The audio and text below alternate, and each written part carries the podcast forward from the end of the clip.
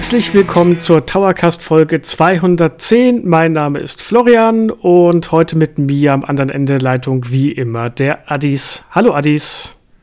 Moin Flo und moin da draußen die Zuhörer.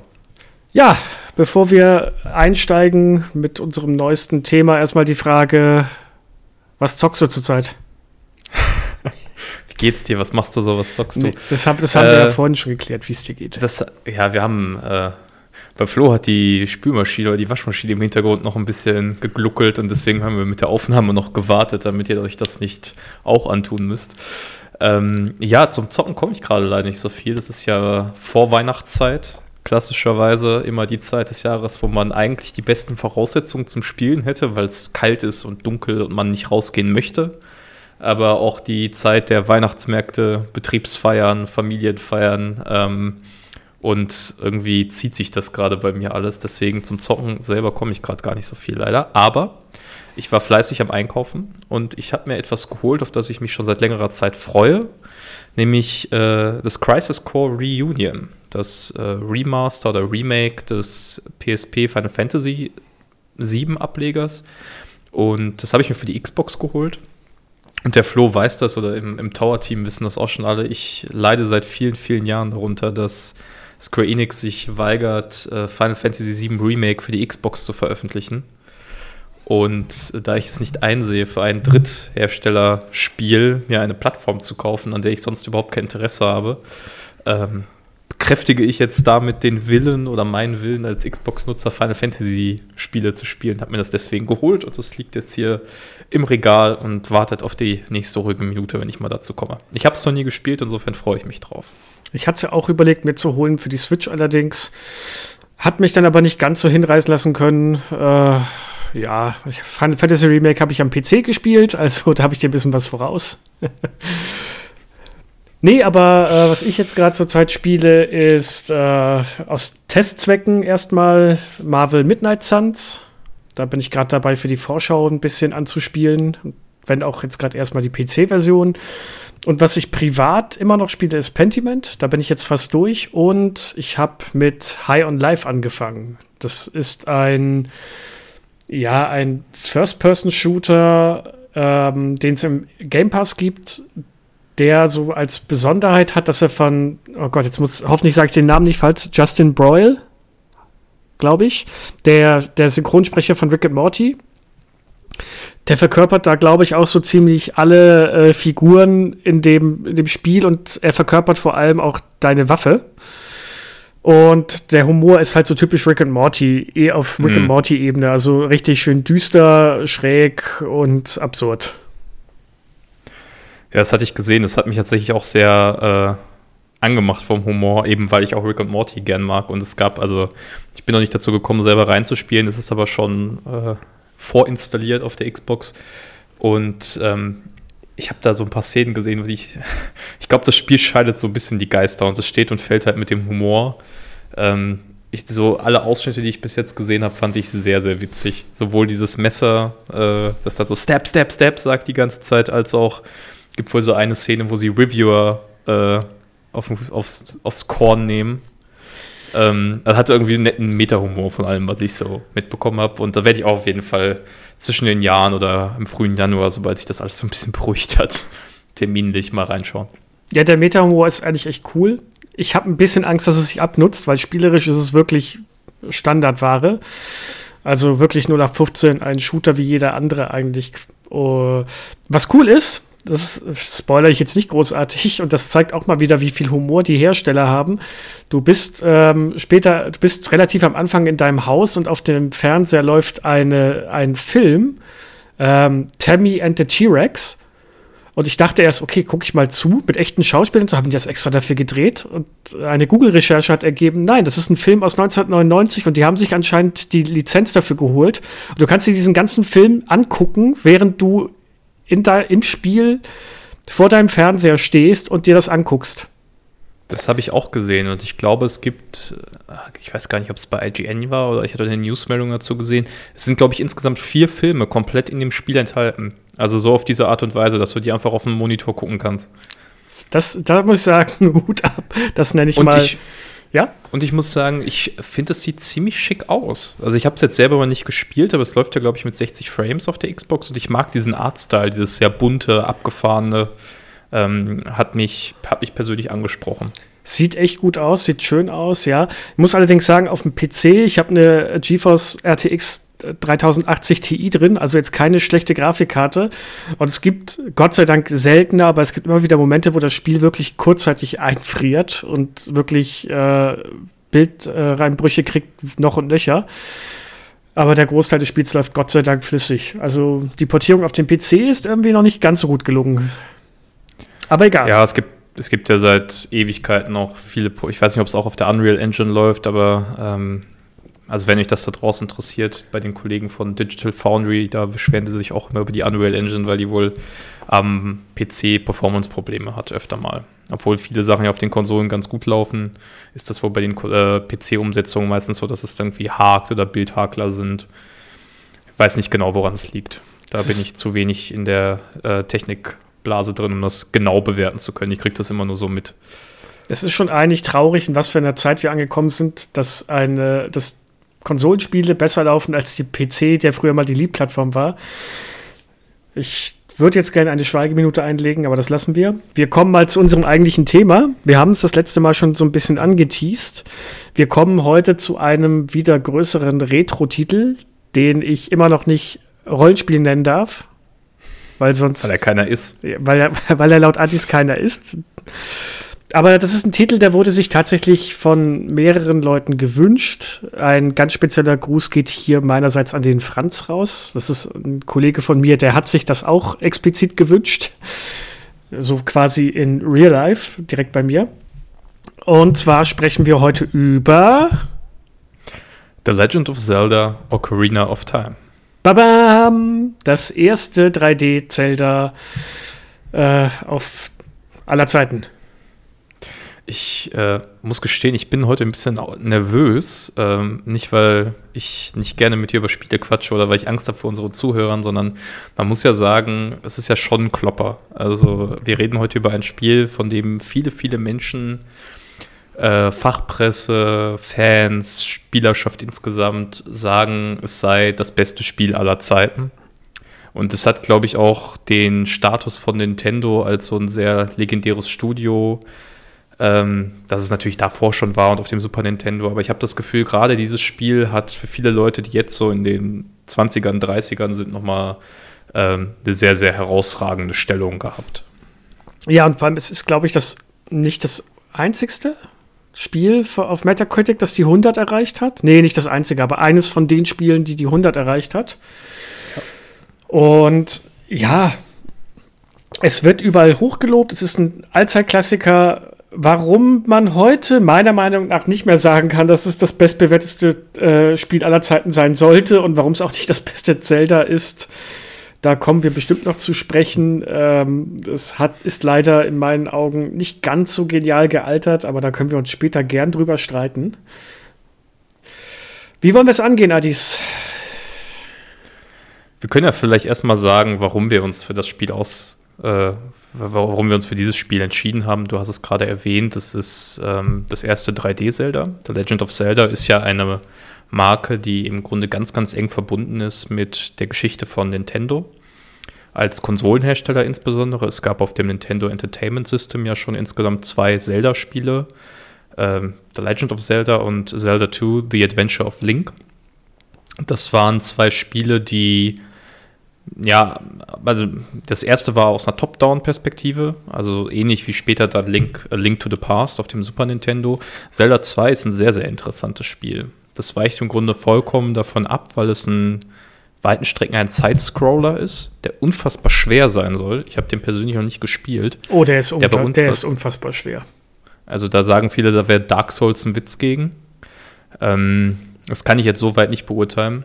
Aber das waren halt alles Spiele, die in ihrer Form sehr, sehr ambitioniert waren für die damalige Hardware, aber ja, auf der 2D-Ebene halt angesiedelt waren. Klarerweise. Ne? Sowohl NES als auch SNES waren ja 2D-Konsolen. Ähm, da wir jetzt mit Ausnahme von Star Fox 64 auch, glaube ich, insgesamt das gute alte N64 noch nicht ausreichend gewürdigt haben, war das noch so ein zusätzlicher Faktor zu sagen, hey, das ist eine große Marke, es ist ein Meilenstein für die Marke als erstes 3D-Spiel. Was macht es eigentlich so besonders? Und ich glaube, und das ist mir jetzt beim erneuten Spiel nochmal klar geworden, bei der Beschäftigung, es ist unfassbar, wie sehr Ocarina of Time diese Serie geprägt hat. Und das meine ich bis heute. Also wenn man heute Breath of the Wild spielt, da werdet ihr fast alles von dem, was in Ocarina of Time vorkommt, irgendwie wiedererkennen. Und ihr werdet genau wiedererkennen, dass da eine sehr ähnliche Vision hinter beiden Spielen steht, die einfach durch die Hardware-Limitation oder die vorgegebene Hardware jeweils die Form angenommen hat, die sie hat. Und insofern fand ich das sehr, sehr spannend, da nochmal zurückzukehren jetzt. Ich hätte es nicht schöner sagen können. Und ähm, gerade dieses, dass Ocarina of Time quasi die Weichen gestellt hat für zukünftige Zeldas. Natürlich, es kamen auch 2D-Zeldas ähm, noch raus, aber die großen Titel jetzt, äh, Twilight Princess, Wind Waker, Breath of the Wild, die haben alle dann diesen Pfad quasi aufgenommen und haben Konzepte immer weiterentwickelt. Da werden wir später noch drauf zu sprechen kommen, was da sich jetzt genau alles mit in die späteren Titel mit reingenommen hat. Aber ohne Ocarina of Time weiß ich nicht, ob Zelda jetzt heute das ist, was es, beziehungsweise ob es das geworden wäre, was es heute ist. Vielleicht wäre man dann auch ewig bei den 2D-Titeln gewesen oder bei den Side-Scrolling-Zeldas, wer weiß. Ja, ich glaube, man kann das tatsächlich über die Zelda, äh, ich wollte jetzt sagen Zelda-Trilogie, über die Zelda-Serie hinaus sagen. Ähm, das N64 war eine etwas skurrile Plattform. Ähm, in den 90ern wurde viel spekuliert, wie will Nintendo eigentlich weitermachen. Und das war ja gerade dieser Umbruch für die meisten Konsolenhersteller von den modulbasierten, cartridge-basierten Systemen wenn sie die vorher hatten, zu CD-basierten Systemen oder aber mit dem Neueinstieg. Also, dass wir zum Beispiel heute über Sony und die PlayStation reden, hat ja ganz viel damit zu tun, dass ähm, Sony eigentlich erstmal ein CD-Laufwerk für Nintendo entwickeln wollte. Aus diesem CD-Laufwerk-Projekt ist dann später die PlayStation geworden. Die PlayStation war unfassbar erfolgreich eben weil sie auf ein günstiges Speichermedium gesetzt hat, das die Produktionskosten deutlich gesenkt hat und das auch Spiele ermöglicht hat, die vorher nicht möglich gewesen wären. Zum Beispiel sowas wie Final Fantasy VII, wo wir jetzt gerade darüber reden, das ja von seinem Speicherumfang her gar nicht auf so ein Modul gepasst hätte. Und Nintendo hat sich dazu entschieden, mit dem N64 auf die Module weiterhin zu setzen. Und damit hat man natürlich auch sehr viele Kompromisse eingehen müssen mit Blick auf die Möglichkeit der Darstellung. Aber gleichzeitig hat das auch sehr viele Vorteile gehabt. Zum Beispiel, wenn es darum geht, schnelle Ladenzeiten zu ermöglichen und Welten zu gestalten, Leveldesign zu gestalten, das offener ist und auch offenere Areale ermöglicht, als das auf der PlayStation jemals möglich gewesen wäre, weil das Speichermedium zwar mehr war, aber viel, viel langsamer. Also wenn ihr PlayStation 1 RPG oder sowas spielt, wenn ihr einen Raum verlasst, da müsst ihr wirklich so ein bisschen warten, bis die CD quasi, bis der Laser genau auf die Stelle gesprungen ist, auf die er kommen muss, um das wieder zu lesen, die Daten. Und das war hier wegweisend eigentlich, diese Form von Level-Design. Äh, das haben sie ja schon bei Super Mario 64 gemacht und jetzt bei Ocarina of Time später nochmal quasi in Perfektion oder auf ein neues Genre, auf das Adventure-Genre angewendet, was sie auch wesentlich auf den Konsolen mitbegründet haben. Jo, ich hätte es nicht besser sagen können. Ich weiß auch gar nicht, was, ich weiß jetzt auch gar nicht, was ich da noch zu groß sagen soll. Deswegen würde ich fast sagen, ähm, ja. Du könntest ja einmal vielleicht erzählen, was ist eigentlich, das ist ja das erste Zelda, was wir besprechen. Wir haben zwar schon auch in den Retro-Empfehlungen über, oder so mal nebenher ein bisschen über Zelda gesprochen, aber es ist ja eigentlich die Kultmarke von Nintendo, könnte man sagen, neben Mario. Ähm, was ist denn eigentlich deine Verbindung, äh, Verbindung zum Zelda-Franchise? Ah, meine Verbindung zum Zelda-Franchise ähm, ging los mit dem zweiten Teil, den du nie gespielt hast. Den habe ich damals geschenkt bekommen vom Freund meiner Schwester, glaube ich. Der hatte Nintendo-Spiele irgendwie ergattert und hat die mir gegeben. Und da war da diese goldene Nintendo, dieses goldene Nintendo-Modul. Das war ja auch so, die, das Zelda 2-Modul äh, war komplett in goldene Farbe gehüllt, also beziehungsweise gekleidet. Und ich dachte mir, ja, was ist das denn? Und habe dieses wirklich unglaublich bockschwere Spiel gespielt und äh, bin eigentlich quasi nur gescheitert. Das ging, also ich habe da kein Land gesehen. Vor allem, das ist ja auch wirklich noch so ein bisschen wie ein klassisches Rollenspiel mit Dialogen und allem auf Englisch. Ich konnte damals also auch kein Englisch. Ähm, ich habe nicht verstanden, was ich mache. Ich bin durch die Gegend gerannt. Plötzlich haben Monster angegriffen. Ich musste von einem Bildschirm zum anderen, war tot und hatte keine Ahnung. Äh, das, war mein ein, das war mein erster Berührungspunkt mit der Zelda-Reihe und eigentlich normalerweise hätte es damit enden müssen, aber hat es nicht. Der nächste Punkt war dann mit A Link to the Past.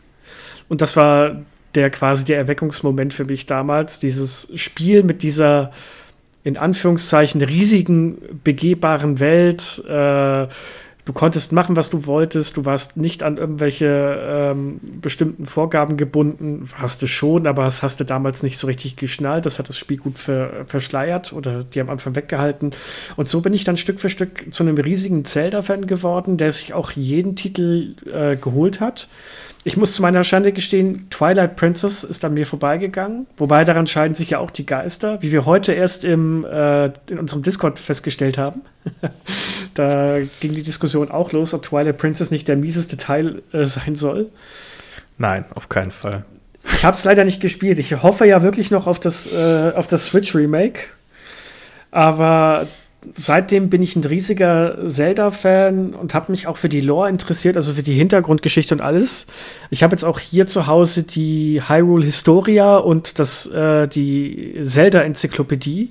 Da hat mir bei der Recherche unglaublich geholfen. Aber also das zeigt mal, das hat mich schon immer sehr fasziniert, interessiert und ich bin eigentlich so ein kleiner Sucker für Zelda-Spiele. Ja, bei mir war es ein bisschen anders. Ich habe ja schon mehrmals äh, erzählt, dass ich keinen Nintendo 64 hatte und insofern Ocarina of Time erst nachgeholt habe. Auch davor, obwohl ich einen Super Nintendo hatte, war Zelda ähm, keines der Genres, die mich so interessiert haben. Ich habe halt sehr gerne Plattformer gespielt, auch schon vereinzelt mal äh, RPGs. Aber irgendwie habe ich mir das immer angeguckt und dachte, hm, ja, weiß ich nicht. Äh, ich kannte Link sehr, sehr lange einfach als Figur. Ich weiß nicht, ähm, die jüngeren Zuschauer kennen es gar nicht mal. Früher haben wir unsere Spiele ja im Laden gekauft. Und dann ist man in den Laden gegangen und ganz oft war es so, dass beim Saturn, Mediamarkt, bei den gängigen Elektronikhändlern standen dann Aufsteller, gerade in der Videospielabteilung. Und ich weiß, da stand ganz oft ein Link in seinem ikonischen grünen Outfit und äh, Samus Aran tatsächlich von Metroid. Oh. Das waren so die beiden Figuren, die ich das, äh, die ich am häufigsten irgendwie so im Laden aktiv wahrgenommen habe. Dann dachte ich so, ja komm, irgendwann kannst du das ja mal spielen. Dann hat es geholfen, dass meine Freundin ein sehr, sehr großer Zelda-Fan ist. Schon seit Kindheitstagen. Es ist auch so das einzige Spiel, das sie immer und äh, immer wieder gespielt hat. Hat sich dafür auch eine Wii gekauft, um dann Skyward Sword zu spielen und so. Dann haben wir äh, über ja, mehrere Jahre immer mal wieder die Spiele nachgeholt. Und ich glaube tatsächlich, das erste Zelda, das ich komplett gespielt habe, war dann Twilight Princess auch. Oh. Ähm, das ich sehr, sehr gut finde. Äh, dann Wind Waker, ich habe dann äh, alleine, weil sie es mit den 2D-Spielen nicht so hat, ähm, Link to the Past nachgeholt, eines meiner absoluten Lieblingsspiele bis heute und ein grandioser, grandioser Meilenstein der Videospielgeschichte. Ähm, und dann eben auch Ocarina of Time. Und äh, ich überlege gerade, ich glaube, die, das einzige Spiel, das einzige Zelda-Hauptspiel, das ich heut, bis heute nicht gespielt habe, ist ähm, das Majora's Mask. Da müssen wir wahrscheinlich auch noch ein bisschen drüber reden. Das ist ja eine. Ja, heute erleben wir es jetzt wieder mit Tears of the Kingdom. Normalerweise ist es ja fast wie so eine gesetzmäßige Formel, eine Konsole. Ja, wobei, jetzt wo ich drüber nachdenke, nicht. Aber ganz oft sind Zelda-Spiele quasi immer an eine Konsole gebunden oder also Anfang oder Ende eines Konsolenzyklus. Und da war es ja tatsächlich so, dass Nintendo nochmal einen direkten Nachfolger entwickelt hat, der auch sehr viel anders gemacht hat. Ähm, da können wir vielleicht am Ende noch mal ein bisschen drauf eingehen. Aber ja, ich war da dadurch immer so ein bisschen Seitenbeobachter, bis ich dann voll eingestiegen bin und äh, heute auch, würde ich sagen, definitiv in meinen Top 3 Lieblingsfranchises. Was ist denn dein Lieblings-Zelda? Also, das ist natürlich eine sehr schwierige Frage jetzt. Äh, ich habe tatsächlich einen Sweet Spot, äh, Sweet Spot für Twilight Princess, weil es eine sehr, sehr coole Welt hat und auch eine düsterere Welt ähm, hat als viele der anderen Zelda-Spiele. Ich würde aber sagen, es entscheidet sich zwischen Link to the Past und Breath of the Wild. Und wenn ich dann doch sagen muss, es ist jetzt irgendwie so vielleicht auch Recency Bias, Breath of the Wild ist, glaube ich, schon die die Verwirklichung von, von der Ambition, die sie hatten, immer so eine Welt zu machen, die man wirklich erkunden kann, frei. Und insofern wäre es das, wäre es das wahrscheinlich. Obwohl, wie gesagt, ich es auch sehr, sehr schwer finde, die 2D- und 3D-Abpfleger direkt zu vergleichen. Und bei dir? Tja, also klar, von dem, vom rein vom Spielerischen her muss man ganz klar sagen, Breath of the Wild. Da gibt es keine Frage, aber ähm, ich bin sehr spät erst zu Wind Waker gekommen, nämlich erst auf der Wii U mit dem Remake. Mhm. Und da ich da nicht die anstrengenden Phasen mit, den, mit der Triforce-Suche und so hinter mich bringen musste, weil sie das ja rausgenommen haben, beziehungsweise entschärft haben, muss ich sagen, ist das eines meiner Lieblingsspiele, allein auch vom Look her. Diese Cell-Shading-Grafik, die hat mir immer super gefallen. Dann dieses Segeln, dieses Piraten-Setting so ein bisschen. Das fand ich immer angenehm anders. Ansonsten natürlich A Link to the Past. Das ist mein Kindheitszelda gewesen. Und ähm, Link's Awakening auf dem Gameboy damals. Das habe mhm. ich sehr, sehr lange gespielt und das war auch so, das war für mich die erste richtige Vermählung zwischen Rollenspiel und äh, den klassischen Zelda, weil man ja dann doch auch immer wieder so Nebenaufgaben hatte, die man erledigen konnte, die so in, die, in den Rollenspielbereich gingen. Ja, also ja, man muss, man muss wirklich sagen, Link's Awakening ist in äh, vielerlei Hinsicht ein sehr beeindruckendes Spiel, wenn man überlegt, auf welcher Plattform, also welche Größe es hat und auf welcher Plattform es erschienen ist. Also der Game Boy, das war ja wirklich nicht nichts an Rechenleistung, aber extrem wenig. Ähm, und was sie da rausgeholt haben, das war schon sehr beeindruckend. Definitiv. So, jetzt sehe ich gerade, wir haben schon 20 Minuten gesprochen und wir sind noch nicht mal zu unserem Thema gekommen. Ich sehe schon, die Folge wird heute wirklich länger. Muss auch mal sein. Als kleines Weihnachtsgeschenk. Richtig, richtig. Dann habt ihr ein bisschen mehr zu hören, könnt es aussplitten oder was weiß ich. Ähm, ja, wie wollen wir anfangen? Ich würde fast sagen, wir gehen mal ganz grob auf die Handlung ein von Ocarina of Time, gehen dann so ein bisschen auf das Spielerische, beziehungsweise das, das typische, wie sehr ist es ein Zelda-Spiel ein und arbeiten uns dann Stück für Stück vor und hauen einfach rein, was uns einfällt. Ja, da würde ich sagen, mache ich mal den Anfang mit, mit dem Beginn des Spiels. Wir befinden uns in einem Land namens Hyrule, das von einer dunklen, mysteriösen Macht bedroht wird. Und das wird auch direkt am Anfang des Spiels angedeutet. Die Anfangssequenz erzählt eine uralte Kreatur, die heißt der Deku-Baum. Das ist ein lebender Baum, von dem nahegelegt wird, dass er im Grunde seit Anbeginn der Zeit in dieser Welt auch lebt. Und er erzählt von diesem Königreich, auf das eine Gefahr zukommt, und er erzählt von seinen Schützlingen. Seine Schützlinge, das sind die Kokiri. Das ist ein kleines, elfenartiges Volk, das eben im Schutz des Dekobaums lebt und eigentlich abgeschottet ist von den Hylianern, die im Königreich Hyrule leben. Und diese Kokiri zeichnen sich alle dadurch aus, dass sie eine kleine Fee haben. Das ist wie so ein Begleitwesen, das ihnen Tipps gibt oder ihnen bei Rätseln, Aufgaben hilft. Und es gibt aber eine Figur oder eine Person in diesem Dorf, die keine Fee hat. Das wollte ich gerade sagen. Alle Kokiri? das ist jetzt wie bei Asterix ja, und Obelix. Genau. Ne? Nein, es gibt äh, einen Charakter, einen eigentlich namenlosen Helden, ähm, oder besser gesagt einem Helden, dem wir selbst einen Namen geben können, aber das Spiel gibt selber, wenn ich mich jetzt nicht ganz irre, den Namen Link vor oder empfiehlt den. Das ist ein Junge, der glaube ich als Neunjähriger beschrieben wird, der da lebt und keine Fee hat. Und zu diesem jungen Link schickt der Dekobaum die Fee Navy und sagt, Navy, die Zeit ist gekommen, es wird Zeit, dass der Junge ohne Fee von seinem Schicksal erfährt und damit ist quasi vorgegeben, die Rolle, in die wir schlüpfen, der Charakter, den wir übernehmen, das ist irgendwie eine ausgewählte Figur, ein, ein auserwählter Held, der sich aufmachen muss, um das Böse zu bekämpfen. Doch bevor es überhaupt dazu kommt, muss er zum Dekobaum gelangen und über die Ereignisse in Hyrule informiert werden. Das ist so der grobe Startpunkt des Spiels. Ja, und dann äh, beginnt das Spiel aus einer First-Person-Perspektive. Also wir sehen das Geschehen aus dem Blickwinkel von Navy oder Navi, wie ich immer gesagt habe. Es hatte jetzt erstmal auf Englisch zu hören, aber stimmt.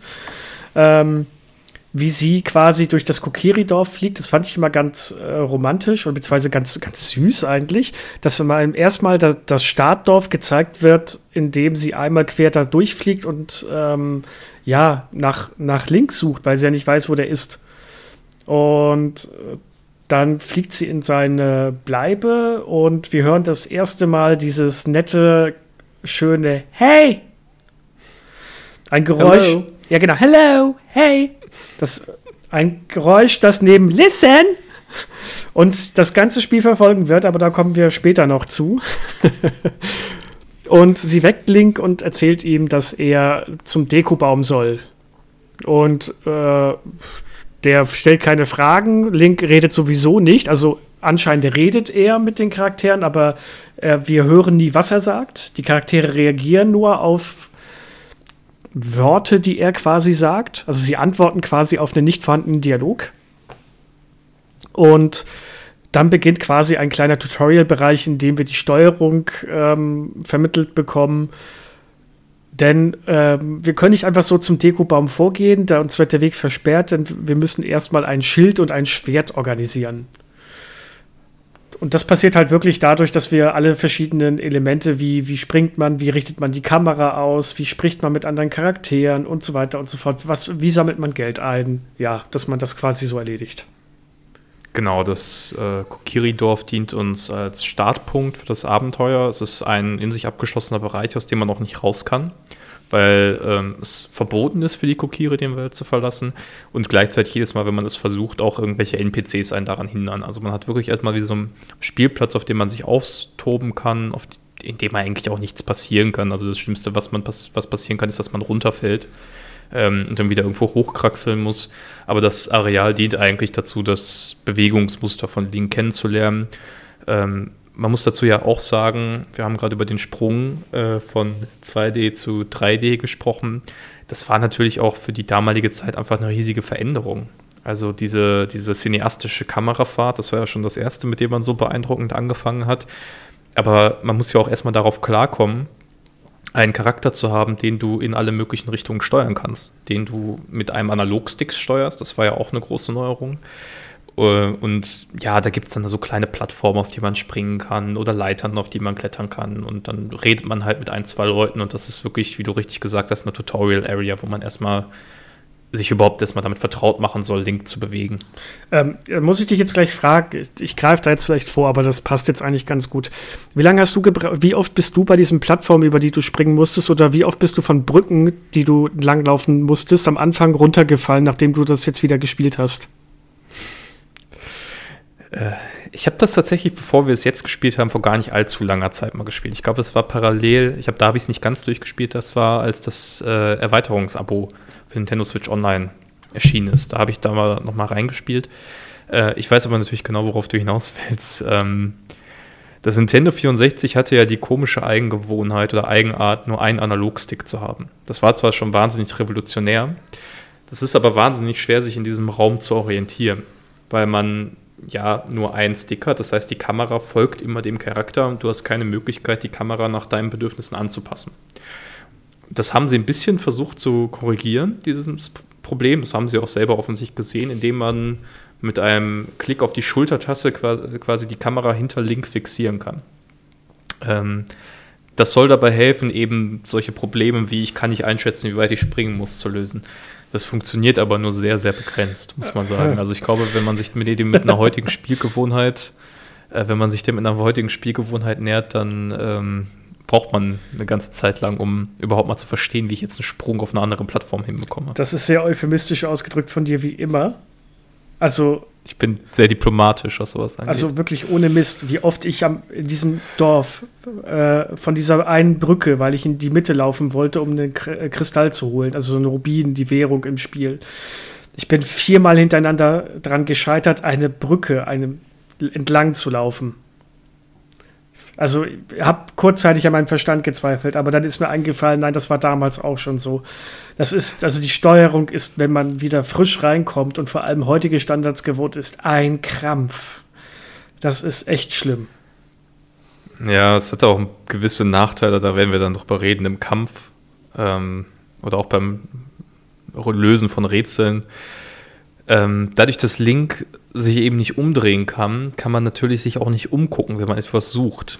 Allerdings muss man sagen, da haben sie tatsächlich eine ganz praktische Lösung für gefunden bei Nintendo. Und zwar haben sie äh, so eine Art ja, Ego-Perspektive im Grunde in das Spiel eingebaut. Du kannst auf Knopfdruck tatsächlich in Links Perspektive wechseln, also wie er gerade die Dinge sieht, kannst dich dann nicht bewegen, hast aber den Trade-off, dass du dich in der Welt umsehen kannst.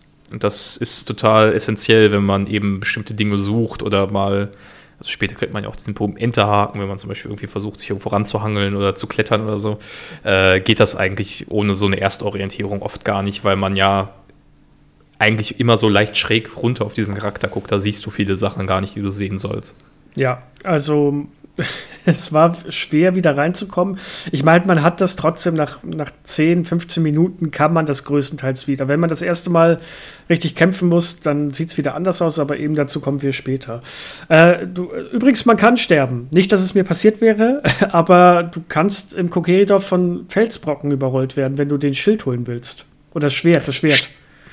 Stimmt. Schwert, äh, genau, das Schwert ist in so einem separaten Bereich in so einem und da Labyrinth, muss man ausweichen. Genau, ja. genau ja. Und Gut, wie, oft, wie oft mir da ein Felsbrocken in den Rücken reingerollt ist, weil ich ihn nicht gesehen habe. Äh, äh, nee. Ja, aber, aber im Großen und Ganzen ist man eigentlich ziemlich sicher. Das ist auch, wie du sagst, das ist eigentlich ein putziges Dorf. Es wirkt ein bisschen so, als hätten Kinder aus Baumhäusern und Hütten sich, also das, sind, das ist ja ein kindliches Volk, die Kokiri. Ähm, das wird ja auch so, so erklärt und die leben ja auch eben geschützt vor der Außenwelt, weil der Dekobaum weiß, dass sie Schutz brauchen vor, vor dem, was da draußen ist. Und entsprechend sieht das halt auch bei denen aus. Das ist halt alles ganz süß und die tragen so süße Mützchen und irgendwie, also würde man jetzt bei den sieben Zwergen irgendwie vorbeischauen. so, das war immer so der Vergleich, den ich hatte. Ja, ja, doch, passt ganz gut. Naja, gut, okay. Auf jeden Fall haben wir dann unser Schwert und Schild und ähm, kommen dann quasi zum Dekubaum und der erzählt uns erstmal schicksalsschwer, dass er von einem Fluch ähm, ja, besessen ist, der ihn langsam von innen her umbringt. Und dieser Fluch, den hat ihn ein Fremder aus der Wüste gegeben. Eine Person, die später noch sehr wichtig wird. Und unsere erste Aufgabe wird sein, dass, der, dass wir in den Dekubaum gehen. Der öffnet quasi sein, sein ja, Mund ist es ja nicht so richtig, aber er öffnet äh, sich quasi, dass wir in ihn reingehen können. Und dort müssen wir dann das Böse, was sich in ihm eingenistet hat, erledigen. Und das ist quasi der Einstieg in den ersten Dungeon des Spiels. Und ich würde sagen, hier würde ich jetzt mal einen kleinen Cut machen schon und mal so die Frage in den Raum werfen, was ist denn so ein typisches Zelda-Spiel? Denn Ocarina of Time hat sehr viele Elemente, die so richtig auch nach typisch Zelda schreien, wie die Vorgänger bereits waren und die hier auch wieder aufgegriffen wurden und die auch in späteren Spielen immer und immer wieder aufgegriffen werden. Was ist denn für dich typisch Zelda nach dem Schema? Also an erster Stelle, wenn wir jetzt über das klassische Zelda reden, da stehen natürlich die Dungeons. Du hast es jetzt gerade gesagt, das ist ein Kernelement von Zelda eigentlich seit jeher, dass man ähm, halt sich in einer Oberwelt bewegt und dann Höhlen findet, die man erkunden soll oder erkunden muss, um in der Story weiter voranzuschreiben. Diese Dungeons zeichnen sich alle dadurch aus, dass sie eigene Bosse haben, eigene Gegner haben, ein eigenes Design, also auch Thema beispielsweise. Also der Baum ist das erste, das ist halt ein Baum, wie du schon sagst, mit, mit dann entsprechend angepassten Kreaturen wie Insekten und, und äh, Spinnen, die berühmten äh, Skulpturas, die da äh, leben. Das heißt, du hast diese thematischen Dungeons, die alle darum aufgebaut sind, eigentlich, dass du irgendeinen Gegenstand brauchst oder irgendein Item findest im Verlauf dieses Dungeons, das dir dann erst erlaubt, in die höheren, tiefer gelegenen Ebenen des Dungeons vorzudringen. Das ist übrigens gar nicht mal so unähnlich wie bei Terranigma. Ja, ne? Ein Spiel, das wir ja schon besprochen haben. Ja, und dann ähm, hat jeder Zelda-Dungeon eigentlich auch, oder fast jedes Zelda-Spiel hat auch einen ähnlichen Aufbau, was den Dungeon angeht. Denn wir haben die normalen Gegner, wir haben immer oder so gut wie immer einen Zwischengegner, also einen Miniboss quasi, den es zu bezwingen gilt, und dann einen Endgegner. Und dazwischen liegen mehrere Räume, die miteinander verknüpft sind. in denen auch Schalterrätsel auf uns warten unter anderem oder immer kleine Herausforderungen. Und dabei nimmt uns das Spiel ziemlich gut an der Hand, also eigentlich durch das ganze Spiel hinweg, durch die ganze Handlung durch und bringt uns nach und nach immer neue Elemente bei. So lernen wir zum Beispiel im Dekubaum, aha, es gibt im Spiel anscheinend Fackeln, also oder beziehungsweise Lichtquellen und wir haben sogenannte Deku-Stäbe. Das sind äh, Stäbe, die wir von besiegten Pflanzengegnern mitnehmen können und die wir ausrüsten können. Und im ersten Moment denkt man sich, ja, das ist eine Waffe, damit kann ich zuschlagen. Kann man auch, macht aber nicht viel Schaden und ist eigentlich so gesehen nutzlos. Aber wenn man mit so einem Stab an einer Lichtquelle, also einer Fackel oder dergleichen äh, vorbeiläuft, fängt dieser Stab Feuer und man kann das Feuer jetzt transportieren. Und so lernen wir im Laufe des Deku-Baums nicht nur, dass wir, wenn wir alle Fackeln in einem Raum zum Beispiel erleuchten, dass dann die Tür aufgeht, die gerade eben noch verschlossen war, sondern wir lernen auch zum Beispiel, dass man Spinnweben verbrennen kann. Und das passiert alles auf eine sehr intuitive Art und Weise. Und was es auch in jedem Dungeon gibt, in jedem Zelda oder in fast jedem, ist, es gibt einen speziellen Gegenstand oder ein spezielles äh, Kampf-Item, das wir dort finden können und das uns in, auf irgendeine Art und Weise weiterhilft, die Rätsel zu lösen und uns auch später im weiteren Verlauf des Spiels hilft. Im Dekubaum finden wir zum Beispiel die Deku-Schleuder. Das ist eine Zwille, mit der wir Deku Samen, nee, Dekonüsse, Dekonüsse verschießen können. Und das ist quasi unsere erste Fernkampfwaffe, mit der wir dann äh, diese, die von dir gerade schon beschriebenen Spinnen angreifen können, damit wir dann Wände hochklettern können. Und so ist jeder Dungeon eigentlich quasi, bringt irgendein neues spielerisches Element hinein, das uns das Spiel Stück für Stück beibringt. Ja, und dann gibt es halt dann noch, weiß gar nicht, den, den Master-Schlüssel gab es in Ocarina of Time jetzt so nicht mehr, ne? Hm, nee, den gab es da, glaube ich, nicht, nee, wenn ich mich jetzt nicht irre. Weil ich, den gibt es in den klassischen Zeldas, gab es auch immer den Master-Schlüssel, den man finden muss, damit man die Tür zum Endgegner öffnen kann. Den gibt es ja aber später wieder. Ja, später, aber, ab, aber erstmal eine ganze Weile nicht. Ja, ich glaube, man, man kann das an der Stelle schon sagen. Man kann nicht genug betonen, wie formelhaft das aufgebaut ist. Und das meine ich jetzt gar nicht kritisch, sondern diese ganzen Dun das Dungeon Design folgt immer durch das Spiel weg und im Grunde bis zu Breath of the Wild, wenn man das so mal möchte. Das ist eigentlich eine Zeitepoche von, von ja, 15 Jahren, wo die Zelda-Spiele alle exakt der gleichen Logik folgen und auch exakt diese Dinge anwenden. Ich erinnere mich noch daran, dass ich mit meiner Freundin dann später irgendwann Wind Waker äh, gespielt habe und das war dann eben das zweite Zelda, das ich dann, glaube ich, zu dem Zeitpunkt gespielt hatte. Und da war es irgendwie so eine Passage, wo das dann nicht mehr erläutert, da wird das gar nicht mehr erklärt mit den Fackeln. Äh, und ich habe irgendeinen Gegenstand nicht gefunden. Und das war quasi, da waren zwei äh, Fackel, äh, ja, nicht Fackeln, sondern da war eine angezündet und die andere eben nicht. Und da meinte sie, ja, du musst doch die andere Fackel erstmal anzünden. Also dieses Level-Design, das um diese, diese Bausteine, die du jetzt beschrieben hast, aufgebaut ist, das war so elementar. Im Grunde bis Breath of the Wild das über den Haufen geworfen hat mit seinen, äh, mit den Shika, mit dem Shika-Stein und den Modulen, die dann als Ersatz ein bisschen dafür dienten. Ähm, dass das auch erklärt, warum Breath of the Wild als so ein großer Bruch galt, als so eine Revolution eigentlich, weil das ein ganz, ganz etabliertes Muster war, auf dem man diese Spiele immer beschritten hat. Ähm, und das aus einem guten Grund. Es ist einfach ein sehr spaßiges und in sich schlüssiges Leveldesign. Ja, und es zieht sich halt auch, wie du gesagt hast, durch alle Spiele hindurch und es funktioniert.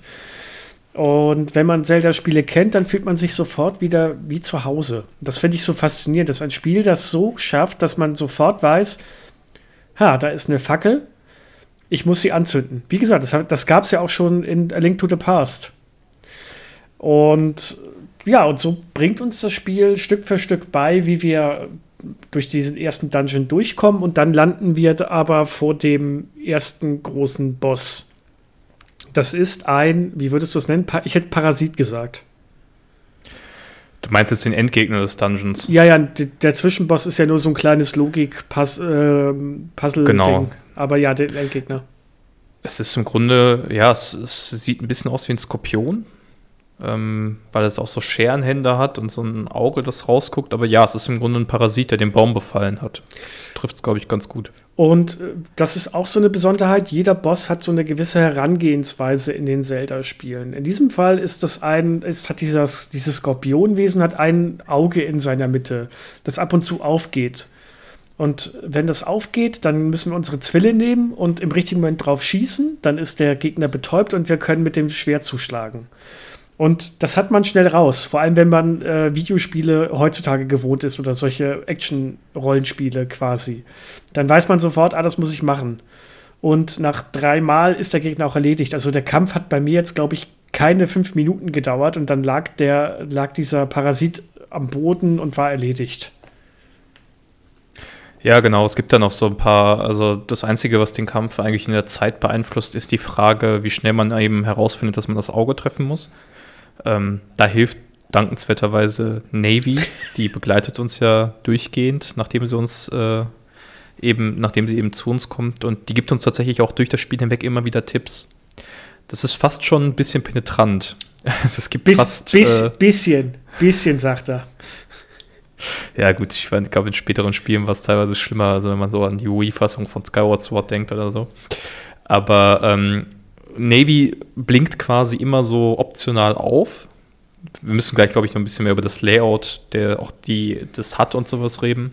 Und die erklärt einem auch, guck mal, sein Auge, das leuchtet doch so komisch. Das heißt, es ist sehr, sehr schwierig, das nicht sofort zu sehen. Das Einzige, was dann das noch beeinflusst, ist, ob man schnell schalten kann, dass man auch an der Decke gegen das Viech schießen kann oder ob man immer wartet, bis es runterkommt. Und ansonsten ist es eigentlich ziemlich straightforward. Ja, wollen wir über das HUD-Design sprechen? Ich meine, sind wir, sind wir mit dem ersten Boss fertig? Jetzt können wir das auch noch mit, ein, mit einbringen. Das können wir machen.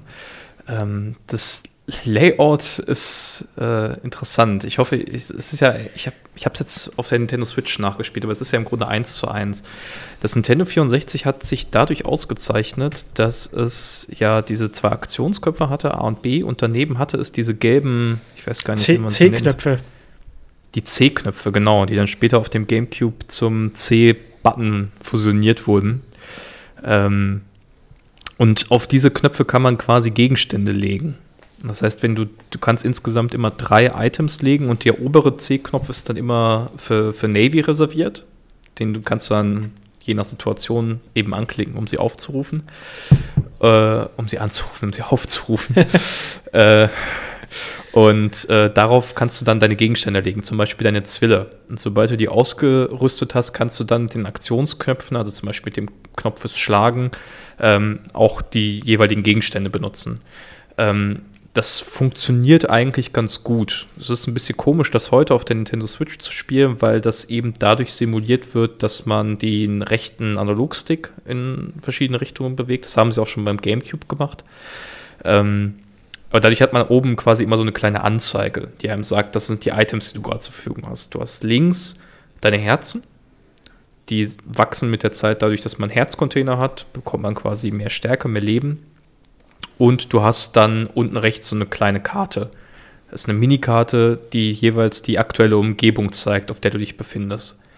Also insgesamt muss man sagen, das HUD präsentiert einem schon sehr, sehr viel wenn man sich orientieren will, gibt es einem quasi einen ersten Hinweis. Zumal die Karte einem auch noch sagt, das ist ziemlich wichtig bei den Dungeons, die teils so leicht labyrinthartig aufgebaut sind. Die Karte sagt einem auch, wo du in den Raum reingekommen bist. Es wird durch so einen roten Pfeil markiert, damit du weißt, ah, ich darf jetzt nicht zurückgehen, sondern ich muss jetzt quasi in die Richtung, in die entgegengesetzte Richtung weitergehen, wenn ich hier weiter will. Ja. Dann kommt noch hinzu, ähm, dass man beim HUD ja, das finde ich hat, das ist schon das Menü. Man kann halt noch sein Menü aufrufen, Gegenstände ähm, anlegen und dergleichen, aber das ist alles sehr klassisch gehalten. Ja. Würde sagen, äh, wolltest du noch was dazu sagen? Ja, ich überlege gerade, ob wir auch schon über das Kampfsystem selber ein bisschen reden ja, wollen. Ja, machen wir doch. Wir haben ja gerade einen Kampf hinter uns oder mehrere Kämpfe. Genau. Äh, das Kampfsystem ist sehr interessant, ähm, weil es eine Mechanik etabliert, die ja, für sehr, sehr, sehr lange Zeit und ich glaube auch heute noch sehr wegweisend ist diese Lock-on-Mechanik. Wenn ihr euch in einem dreidimensionalen Raum bewegt, habt ihr den Nachteil, dass eure Gegner im Grunde in sehr viele Richtungen stehen können. Das war auf dem Super Nintendo noch anders. Auf dem Super Nintendo hast du das Steuerkreuz und das Steuerkreuz hat quasi logisch alle Optionen ausgeschlossen oder eingeschlossen, in die du schlagen kannst. Du kannst nach oben schlagen, nach unten, nach links und rechts oder seitwärts, wenn du beides drückst. Das war's. In so einem dreidimensionalen Raum lauft ihr selber rum und schlagt dann auch noch in der Luft. Und sie haben wohl beim Entwickeln gemerkt, naja, das führt irgendwie dazu, dass Leute sehr oft daneben schlagen. Was völlig normal ist. Ich habe das auch immer regelmäßig gemacht, wenn ich diesen Lock-on-Effekt nicht benutzt habe. Und deswegen ist es sehr, sehr dankbar, dass man quasi auf Knopfdruck einen Gegner fixieren kann. Und diesen Gegner dann nicht mehr anvisieren muss, sondern das Spiel anvisiert diesen Gegner automatisch an. Das Einzige, was man dann noch machen muss, ist eigentlich die Distanz zu ihm zu überwinden und zuzuschlagen. Oder mit einer Nahkampfwaffe auf ihn, äh, mit einer Fernkampfwaffe auf ihn zu schießen oder sowas.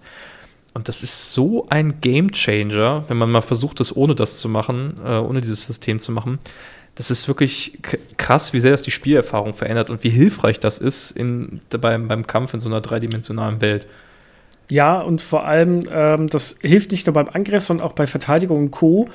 Denn während man diese, vor allem spätere Gegner bewegen sich sehr schnell und agil. Und wenn man sich quasi an den, äh, ja, eingeloggt hat, dreht sich Link auch automatisch mit. Die Kamera dreht sich auch.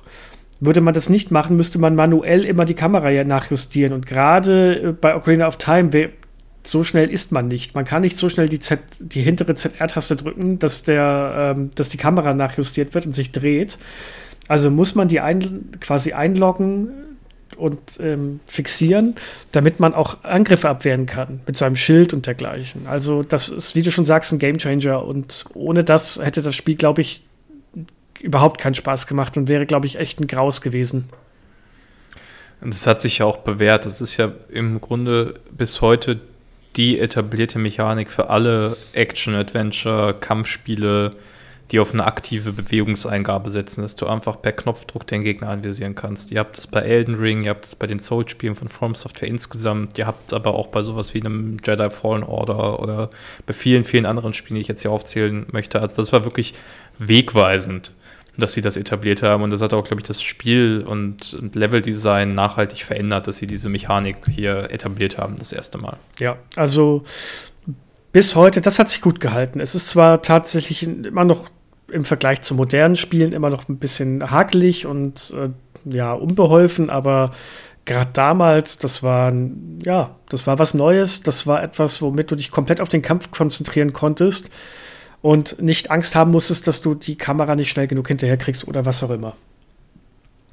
Gut, dann würde ich sagen, wenn du keine Ergänzung hast. Nein, hatte ich nicht. Ich wollte gerade sagen, wir müssen so langsam, glaube ich, auf äh, das eingehen, was danach dieser ganzen das, Genau, das wollte ich jetzt. Kommt. Ach komm, wir haben gerade erst mal 47 Minuten, das ist in Ordnung. Wir, heute drei Stunden Folge. Ich hoffe nicht. Nee, ich hoffe, ich, ich, ich hoffe auch nicht. Ich muss nachher noch wohin. ähm, also, dann haben wir diesen Parasiten erledigt. Wir kommen aus dem Dekubaum heraus, aber oh Gott, oh schwere Not, es ist zu spät. Der Dekubaum liegt im Sterben. Aber mit seinem letzten Atemzug erklärt er uns noch, dass wir quasi die Auserwählten sind und dass wir dazu bestimmt sind, das Schicksal von Hyrule ja, zu retten. Und dafür sagt uns der Dekobaum, müssen wir den Wald verlassen. Etwas, was undenkbar ist für ein Kokiri eigentlich. Und dass wir nach, äh, zum Schloss Hyrule aufbrechen sollen und dort nach jemandem suchen sollen. Ja, und während, kurz nachdem er das gesagt hat, stirbt der Dekobaum auch und Link steht da und denkt sich wahrscheinlich, hm, hat sich ja voll gelohnt dreht sich dann aber um und ähm, verlässt den Wald. Und bevor er jedoch den Kokiri-Wald komplett verlassen kann, äh, wird er nochmal aufgehalten von seiner, ich sage jetzt einfach mal ganz knallhart, das ist seine Jugendliebe. Die gehen so, äh, Saria heißt die Gute, ist ein Mädchen. Mhm. Und die gehen sehr vertraut miteinander um. Und ich, also wenn die nicht mindestens einen Crush aufeinander haben, dann weiß ich auch nicht. Und Saria ähm, bittet Link quasi darum, dass er sie nicht vergessen soll und gibt ihm ein sehr essentielles, äh, ja, ein sehr, essentielles Item mit, nämlich ihre Ocarina. Und Ganz das, genau. ja, und das ist, glaube ich, so der Punkt, wo wir jetzt noch mal kurz einen ganz kleinen Schwenk machen müssen, aber das ist etwas, was uns als zentrales Spiel Element an, von nun an begleitet, nämlich die Ocarina und die Tatsache, dass sie mit ihr Musik machen können. Ja, die Ocarina ist, ähm, ich meine, das werdet ihr alle äh, kennen, das ist jetzt im Grunde überflüssig, das zu erklären, aber es ist im Grunde so eine Art Blasinstrument, eine Flöte. Ich glaube, das ist gar kein Instrument, das heute noch so aktiv in Benutzung ist wenn, bei den allermeisten. Wenn Leuten. du auf Mittelaltermärkte gehst, da werden sie immer noch verkauft. Okay, da, bin, da bist du schlauer als ich, aber äh, ja, es ist im Grunde ein, man hält es so ein bisschen wie eine Querflöte und Link kann darüber verschiedene Melodien spielen, die er im Verlauf des Spiels lernt. Äh, Saria bringt ihm später auch ein Lied bei, das ihm erlaubt, mit ihr zu kommunizieren. Also ist dann wie so eine magische Verbindung, die beiden aufbauen können. Die Art und Weise, wie das funktioniert, ist, dass man die Ocarina auswählt über das Inventar, also auf eine C-Taste legt, diese C-Taste dann auswählt und dann geht schwenkt die Kamera so auf vorne und links steht da und dann könnt ihr über die Tasteneingabe mit C und ich glaube A und B werden da auch noch verwendet später, könnt ihr dann Melodien spielen. Und diese Melodien sind essentiell dafür, verschiedene Aufgaben und kleinere Rätsel zu lösen, die im Verlauf des Spiels vorkommen. Also die Musik, auch übrigens ein typisches Zelda-Element, die Musik ist in The, Legend of Zelda sehr, sehr wichtig. Es wird nachher, also in späteren Spielen, ähm, auch weitergeführt, bei Wind Waker beispielsweise mit den Melodien des Windes, die man äh, auswendig lernen muss. Aber hier ist es ja sogar so weit, dass ein Instrument das namensgebende Element des Spiels ist. Also das ist ja schon sehr außergewöhnlich eigentlich. Ja, und ähm, jetzt ohne zu viel drauf eingehen zu wollen, da kommen wir nachher noch zu. Diese Lieder werden, du hast schon gesagt, die werden nicht nur für Rätsel wichtig, die werden auch für ganze Handlungsstränge von unglaublicher Wichtigkeit. Und die Musik ersetzt in diesem Sinne quasi so auch ein bisschen die Magie im Spiel. Denn so richtig viel Magie haben wir gar nicht. In anderen Zelda-Spielen ist es mal, zum Beispiel Link to the Past, können wir immer mit Feuerbällen um uns werfen. Das können wir hier eigentlich gar nicht. Die, die Ocarina und ihre magischen Kräfte sind eigentlich quasi das Äquivalent dazu. Und ähm, die werden auch sehr prominent in Position gebracht. Aber gut, jetzt haben wir die Ocarina gekriegt und wir können auch noch nicht spielen. Ja, da hebt er die Hand. Da hebe ich gut. Ich glaube, noch eine Erklärung ist wichtig. Die Ocarina, die wir kriegen, ist nicht die Ocarina of Time. Jetzt hast du gespoilert. Also, was ist ein Spoiler? Ja, mega. Das, das erfahren wir doch nachher erst, wenn wir die Handlung erzählen. Oh Mann. Na, ja gut, das Spiel ist doch. Jetzt, jetzt, also, sie, jetzt schalten die Leute Das Ding heißt ja auch nicht so. Jetzt schalten die Leute aus. Also ich dachte, das wäre jetzt wichtig einfach für die. Äh, also sorry, aber das ist ja jetzt hier äh, 25 Jahre alt. Also nein, es ist einfach nur wichtig zu erwähnen, dass äh, es später noch einen anderen Gegenstand gibt und dass es eigentlich erstmal nur ein ja, Provisorium ist, das Link mit Saria verbindet. Ich dachte, das wäre jetzt eben für den Anfang der Geschichte relevant. Du weißt es am Anfang der Geschichte auch nicht, wenn du das Spiel startest? Okay, ich äh, das ist, glaube ich, die letzte Folge, wo ihr mich hier in diesem äh, Retrocast hört. Ich glaube, ich bin ab nächster Woche da, da gecancelt worden. Gut, es tut mir leid. Also ein kleiner Spoiler. Ähm, es, werden noch mehr, es, es, werden noch mehr Spoiler von wir spoilern die ganze, die ganze Handlung, aber hier, du greifst ja schon total vor hier, Mensch, Mensch, Okay, Mensch. tut mir leid. Ich, es, es, tut mir, es tut mir unfassbar leid. Einmal mit Profis. Gut. Übrigens, der Endgegner ist Ganon. So, jetzt habe ich es auch gesagt. Oh Gott. Ja, okay. Link verlässt so. den Kokiri-Wald und dann kommt das, was wir aus Spielen wie, oh Gott, jetzt sage ich, jetzt ich viele PC-Spiele, weil das für mich so die gängigen sind.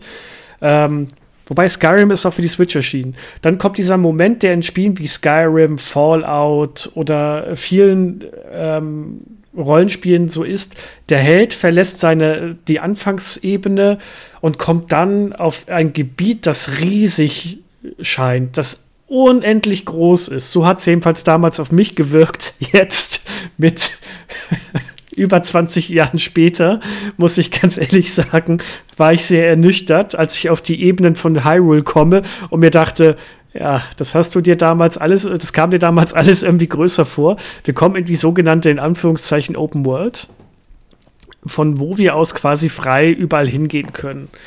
Also von hier an steht uns die Spielwelt frei, die, äh, wie gesagt, nicht unter heutigen Maßstäben nicht sonderlich groß ist, aber damals wirklich, das war für mich persönlich ein Novum, so ein bisschen. Jedenfalls in einem 3D-Rollenspiel.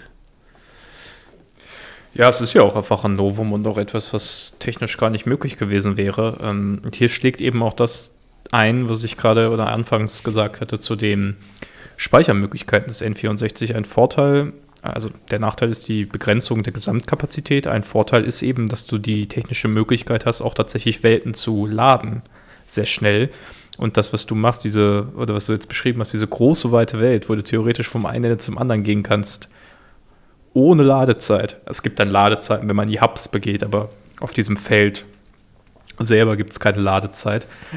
Das war schon technisch sehr beeindruckend für die, für die damaligen Kapazitäten, zumindest auf den Konsolen. Ich, äh, beim PC bin ich ja nie so drin, aber das war schon auch ein, also dass sie das so filmisch inszenieren mit diesem, Blick übers Feld und der Held, der dann äh, sich dieser Aufgabe stellt, das ist ja bewusst auch so in Szene gesetzt, weil sie wissen, boah, das ist cool, dass wir das bieten können. Das ist was ein Alleinstellungsmerkmal des Spiels. Und das war es damals auch. Und was es auch jetzt gibt und was heute eigentlich für uns selbstverständlich ist, aber damals auch echt cool war, es gibt einen Tag- und Nachtwechsel der auch spielerisch tatsächlich Auswirkungen hat. Denn wenn man, ähm, wir bewegen uns jetzt auf das Schloss Hyrule zu, das wir in der Ferne sehen.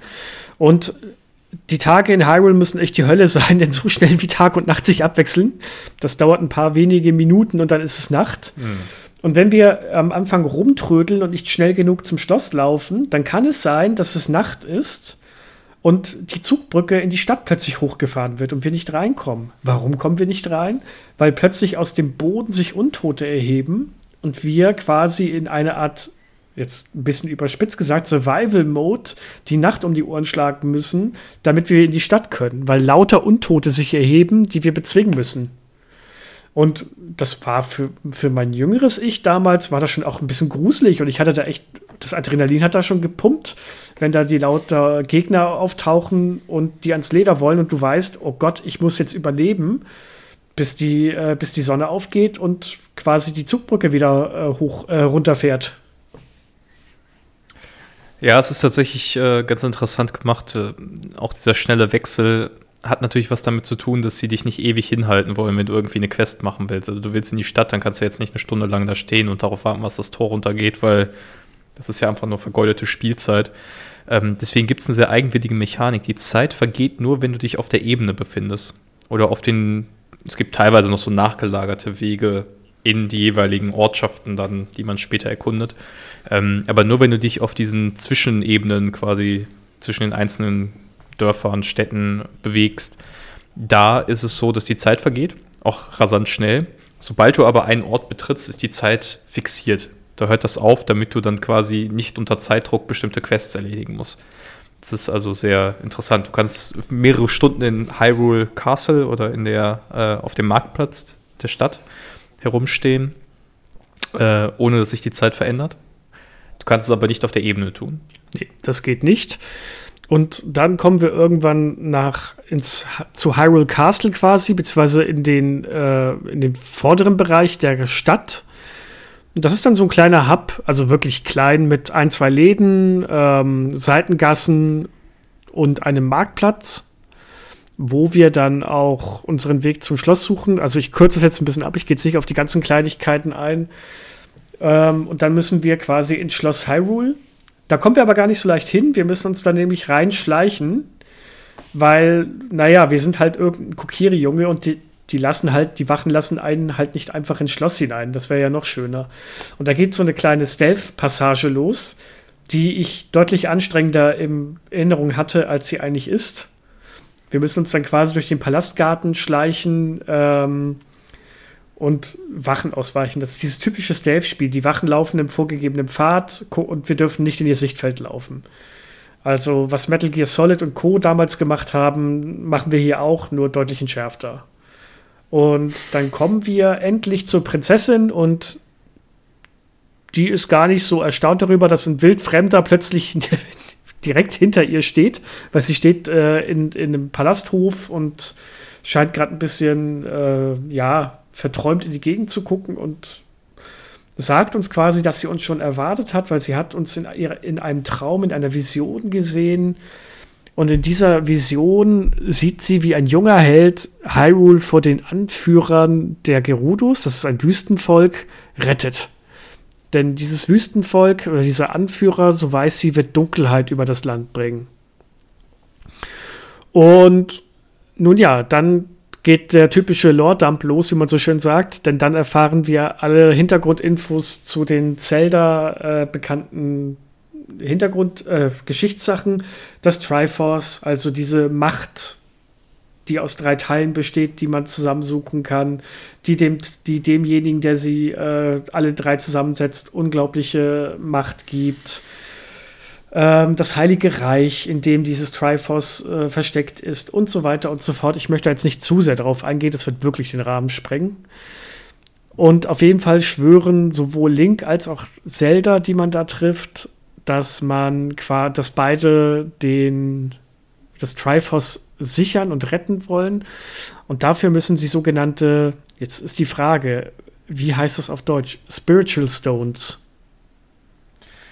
Ich habe es jetzt tatsächlich auch nochmal auf Englisch durchgespielt. Ja, ich auch. Ich weiß es gar nicht, aber diese, diese, ähm, ja, es gibt quasi die drei Gottheiten, die, so habe ich das zumindest immer verstanden, die haben Teile ihrer Essenz in der Welt versteckt ja. als sie die Welt geschaffen haben. Ja. Und sie haben jedem der Völker, es gibt die Hylianer, ähm, die, oder besser gesagt, eins hat, haben wir schon, weil das gibt uns der Dekobaum. Ähm, das ist quasi das, was er aufbewahrt hat. Und daneben gibt es noch zwei weitere, die bei den Völkern der Zora sind und der Goron. Das sind zwei, ja, entsprechend Völker, die auch hier etabliert werden in Ocarina of Time, die dann später für die Zelda-Lore auch eine sehr, sehr große Rolle spielen.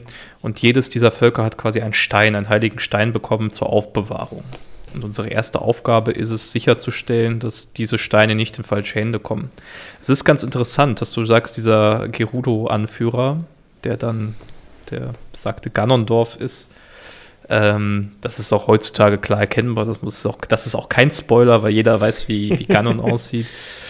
Ähm, der läuft da tatsächlich einfach im Schloss rum und es ist, wird sehr deutlich gemacht, dass die Prinzessin Dinge weiß oder Dinge vermutet, die andere noch nicht wissen, weil sie ihn die ganze Zeit kritisch äh, beäugt, während er sich da noch frei herumbewegt und auch mit dem König reden kann und so.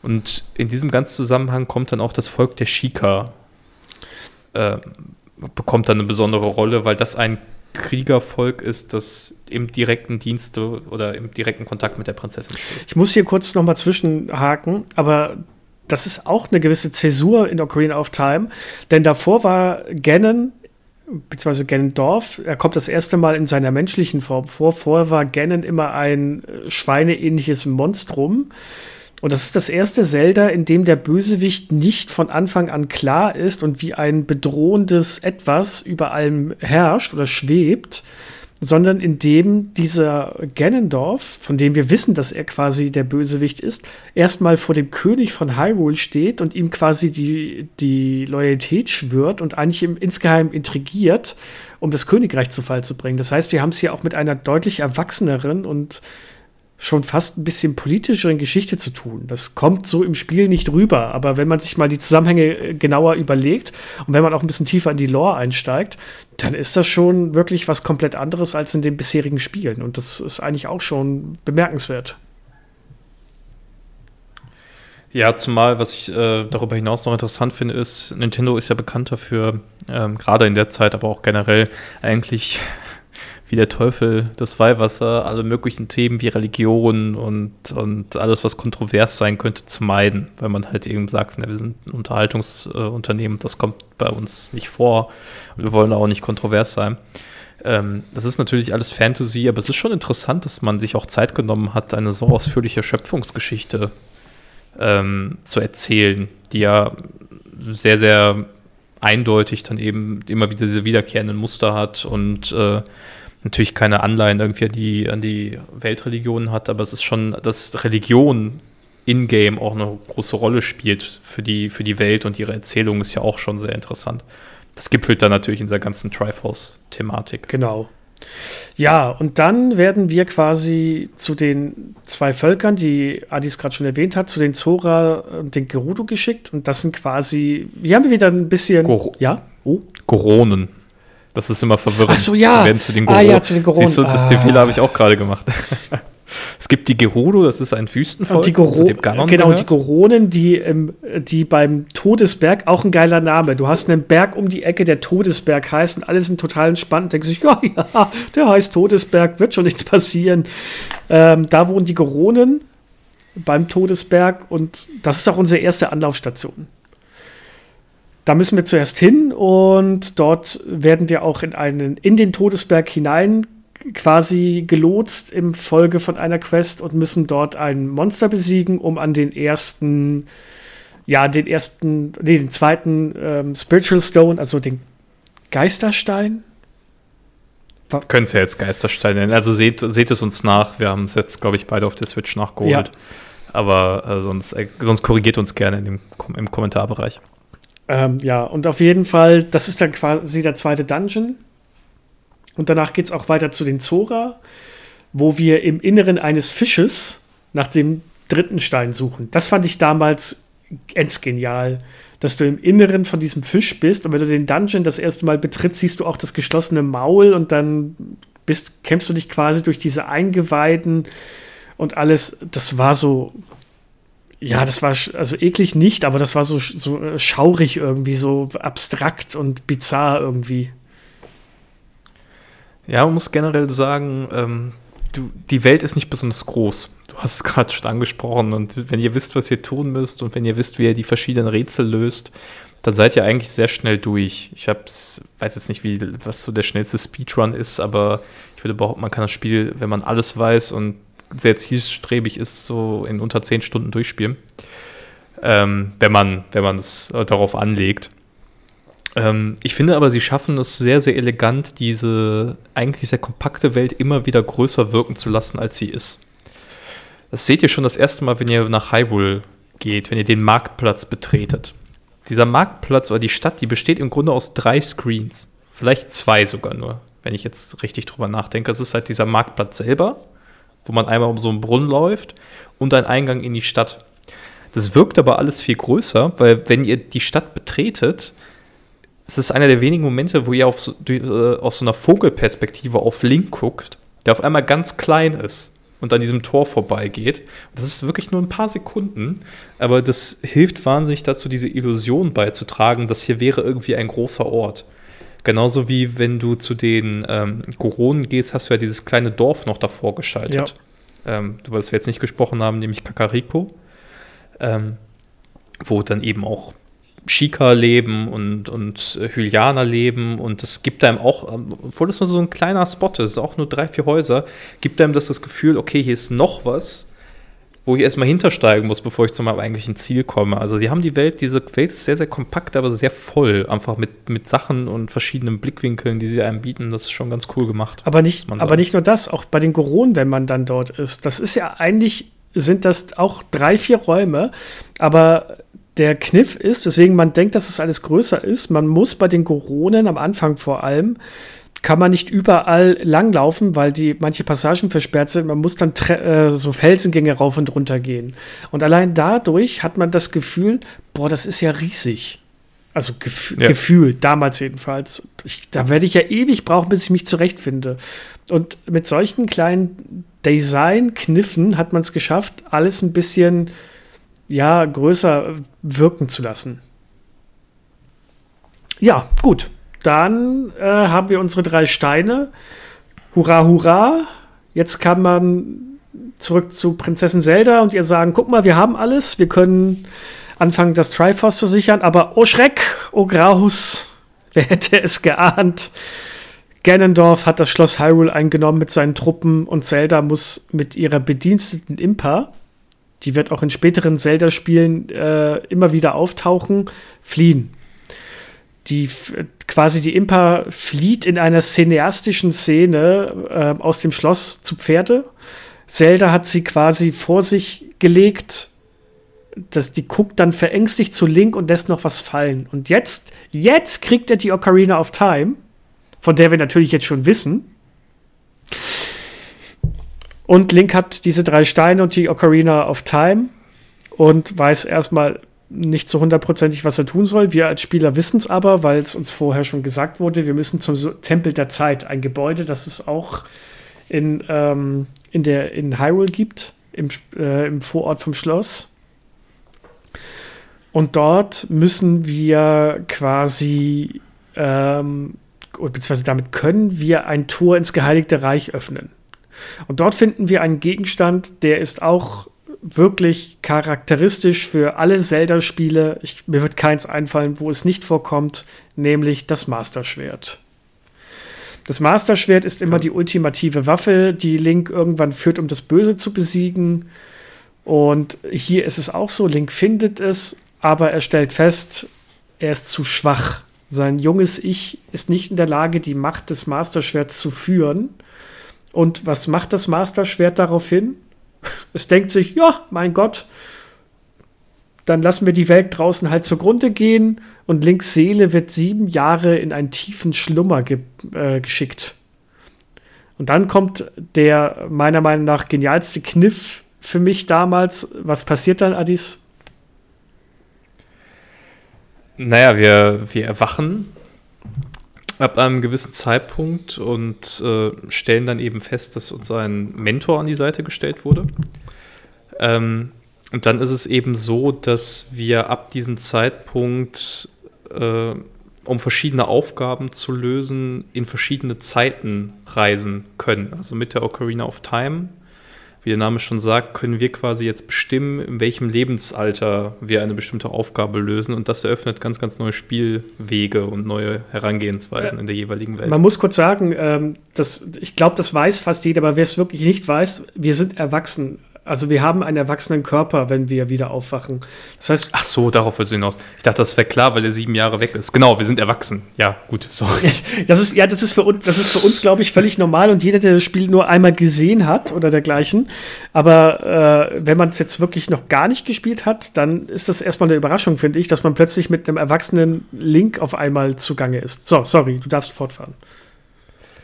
Ja, es ist. Ähm es ist wirklich faszinierend, ähm, weil das, diese Zeitreisemechanik jetzt eben durchschlägt und eben für bestimmte Questreihen relevant ist. Und es wird tatsächlich auch schon angedeutet, wenn ihr bei den Gronen seid beispielsweise, gibt es eine versteckte Höhle, da muss man sich durch ein paar Türen springen und dann seht ihr so einen Gronen, einen sehr, sehr großen Gronen, der etwas baut. Das ist eigentlich das erste Mal, dass mir das jetzt auch beim Retrospektiv nochmal aufgefallen ist. Da wird das schon angedeutet mit der ganzen Zeitreise. Also nicht nur, dass das mit Ocarina of, dass es Ocarina of Time heißt, sondern er sagt dann sowas wie, ja, ich mache hier was ganz Tolles, das wird aber ziemlich lange dauern. Ich schätze mal, so sechs bis sieben Jahre werde ich schon daran bauen. das ist dann natürlich möglicherweise genau der Zeitraum, den Link dann eben auch wachsen muss oder äh, erwachsen muss, um das Master-Schwert zu führen. Und dieses Master-Schwert ist eben deswegen so besonders, weil es die einzige Waffe ist, die eine, so wird das immer beschrieben, die geheiligte Kraft besitzt, die diese Verheerung, die Ganon mit sich bringt, auch zu verdrängen. Es ist auch tatsächlich die einzige Waffe, die Ganon später Schaden zufügen kann.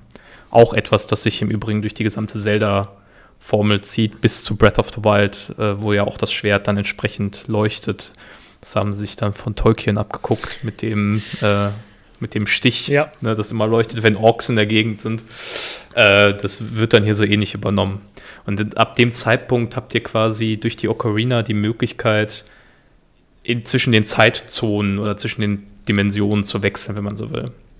Und das müssen wir auch, wie du schon gesagt hast, für manche Rätsel und auch für manche Dungeons, denn wir können nicht jede jeden Dungeon als Erwachsener besuchen, auch wenn das manchmal einfacher wäre. Manche Dungeons können wir zwar auch, äh, müssen wir erst als Kind quasi freilegen, in Anführungszeichen. Und das macht das Spiel sehr gut. Und in die Vergangenheit reisen wir eben mit der Ocarina der Zeit. Wir erhalten, lernen dafür ein Lied, mit dem wir jederzeit hin und her ähm, quasi wandeln können. Und was wir als Erwachsene auch kriegen, und das haben wir vorhin auch eigentlich ausgelassen, wir treffen als Kind eine, ähm, ein, ein junges Mädchen namens Marion, heißt sie, ne? Marion, oder? Ich glaube, Marlon, ja. Nee, Marlon. Marlon. Du meinst jetzt die von der London? Ja. Ja, ich glaube, ja, glaub, die heißt Marlon. Ja, ja, weil Lon auch. Ich glaube, das ist deswegen. Ja, ja, ja. Marlon treffen wir als Kind. Ähm, der helfen wir quasi, ihren Vater zu finden, während wir in, uns das erste Mal ins Schloss Hyrule schleichen. Das ist so eine kleine Nebenaufgabe, die wir machen müssen. Und wir treffen sie dann später auf der sogenannten Lon Farm. Und dort lernen wir auch das erste Mal Epona kennen. Und Epona ist ein Pony, das uns zu diesem Zeitpunkt am Anfang überhaupt nicht leiden kann, bis uns Marlon ein Lied beibringt. Und wenn wir das auf der Ocarina spielen, dann ist es plötzlich sehr zutraulich. Und wenn wir jetzt als Erwachsener wieder zu dieser Ranch zurückgehen und dieses Lied spielen, kommt ein erwachsenes Pferd, Epona, plötzlich zu uns und wir haben dann ein Reittier von diesem Moment an. Und das war damals auch was, wo ich sagen muss, das war für mich ein Novum und ja, auch ein Gamechanger. Du hast plötzlich ein Reittier gehabt, auf das du dich aufschwingen konntest, mit dem du durch die Welt reiten konntest, mit dem du so viel schneller warst das, das hatte schon was. Es ist wirklich schwer, finde ich, dieses, auch die ganze Story mit Epona und der Zeitreise und den ganzen damit verbundenen Sachen nicht in der, nicht so zu sehen, dass man quasi schon die Elemente kennt heutzutage. Aber es ist man kann das wirklich gar nicht beurte genug beurteilen, wie, wie, wie du das gesagt hast. Das ist ein Game Changer, das ist was völlig Neues. Das ist auch cool und es ist wirklich charmant, wie sie das auch vorbereitet haben. Ich hatte jetzt gerade das mit dem Goronen ja gesagt, auch dieses Pferd, das ist eine ganz süße Szene, weil du da einfach erstmal nur hinkommst und das läuft tatsächlich einfach physisch von dir weg. Es wird auch nicht irgendwie eine Cutscene oder so gezeigt, sondern du gehst dann dahin und wenn du jedes Mal, wenn du zu nahe kommst, geht es halt irgendwie wieder in eine andere Richtung und so. Und das ist schon wirklich sehr, sehr charmant gemacht. Ähm, ich überlege gerade, Flo, ob wir über die verschiedenen Zeitstränge von Zelda jetzt schon reden sollten, weil das ja jetzt mit dieser Thematik eigentlich aufgemacht wird. Oder ob das etwas ist, was wir uns für die Nachbesprechung aufheben. Ich würde es fast für die Nachbesprechung machen, weil das, das hat das Potenzial, sehr weit abzudriften. Gut. Dann äh, machen wir das im Nachgang. Ähm, ja, also das, du hast es schon beschrieben, die Situation, in der wir uns jetzt befinden, ist, dass Ganon eben es tatsächlich geschafft hat. Ähm, eigentlich auch sehr untypisch für Spiele der damaligen Zeit, ja tatsächlich eigentlich den Sieg davon zu tragen. Unsere Aufgabe ist jetzt aber dafür zu sorgen, dass das wieder rückgängig gemacht wird und das können wir nicht alleine. Dafür brauchen wir Hilfe. Wir brauchen sieben Weise. Das kennt man, das, genau. das könnte man vielleicht aus der Link to the Past kennen, weil in dem Spiel gab es damals auch die Weisen, ähm, die man finden musste, beziehungsweise die, ja doch, die sieben Weisen. Und das ist eigentlich quasi unser MacGuffin von dieser Zeitpunkt an. Das ist dem, das Ziel, dem wir hinterherlaufen. Wir haben jetzt eine noch etwas größere Welt, denn wir können jetzt auch zum Beispiel in die Wüste der Gerudos reisen und müssen so Stück für Stück sieben, nee, sechs Dungeons besuchen, erstmal. Nachdem wir dann ähm, diese sechs Dungeons äh, ja bezwungen haben, also die die funktionieren alle nach dem ähnlichen Prinzip. Und jeder Dungeon hat auch hier wieder sein eigenes, äh, sein eigenes Thema. Vielen wird vielleicht noch der verhasste Wasserpalast in Erinnerung bleiben, der mit äh, teilweise wirklich anstrengenden Rätseln aufgewartet hat, wo man erstmal und äh, sich Schuhe holen musste, mit denen man unter Wasser laufen konnte. Und also, ah, ich. Heute ist es nicht mehr ganz so schlimm gewesen, aber als Kind da ging es ohne Komplettlösung gar nicht. Also die, die Dungeons werden mit der Zeit auch wirklich immer anspruchsvoller und komplexer. Und vor allem, mhm. sie bauen immer weiter aufeinander auf die vorher gelernten Sachen auf. Das heißt, je mehr man, in jedem Dungeon lernt man was Neues und es kommt dann in den späteren Dungeons wird es immer wieder aufgegriffen. Das heißt, es ist nichts, was wir in den jeweiligen Verliesen lernen, bleibt dann irgendwie weg. Das wird nicht gesagt, so, ja, jetzt hast du den Dungeon fertig, alles, was du hier gelernt hast, wird nicht mehr gebraucht. Nee, ist nicht so. Oh. Ja, es gibt auch wirklich ein paar, äh, du, der, du hast jetzt den Wasser-Dungeon erwähnt, was auch so sehr berühmt berüchtigt äh, ist, das äh, Dorf der Gerudo. Es gibt einen Zeitpunkt in der Story, wo man das Volk von Ganondorf quasi aufsucht. Und das ist berühmt berüchtigt dafür, dass ähm, es da sehr, sehr nervige und teilweise sehr knifflige Stealth-Passagen gibt, ja. wo man eben versucht, diesen Gerudo-Wächterinnen auszuweichen die, ähm, die quasi einen sofort gefangen nehmen wollen. Und das sieht eigentlich sehr, sehr cool aus, das Dorf. Es ist so ein bisschen in den Fels gebaut. Ähm, also optisch sehr ansprechend, aber ja, einfach sehr nervig, wenn man es selber spielen muss, weil man da sehr, sehr schnell schaltern kann einfach. Ja, das war, das hat mich dann auch immer genervt. Also das war dann, was sie im Schloss Hyrule vorbereitet haben, haben sie dann da zur äh, absoluten Nervigkeit ausgebaut. Das war anstrengend. Ja. Aber das Gute ist, Flo, eine Sache dürfen wir natürlich nicht vergessen. Es gibt nicht nur die sieben Weisen, die einem helfen. Es gibt auch einen Krieger. der plötzlich auftaucht ja. und eigentlich sehr verlässlich vor jedem Dungeon steht, das wir bereisen. Ein Krieger namens, oder der sich vorstellt als Sheik. Richtig. Und Sheik. Einfach. Ja, sorry, ja. Nee, nee, mach du ruhig. Äh, Chic begleitet uns, wie gesagt, immer wieder, hat tolle Ratschläge parat und wirkt auch irgendwie vertraut und äh, man hat auch ein relativ inniges Verhältnis zu ihm, in Anführungszeichen, denn am Ende stellt sich heraus, oh nein, wer hätte es geahnt, Chic ist Prinzessin Zelda.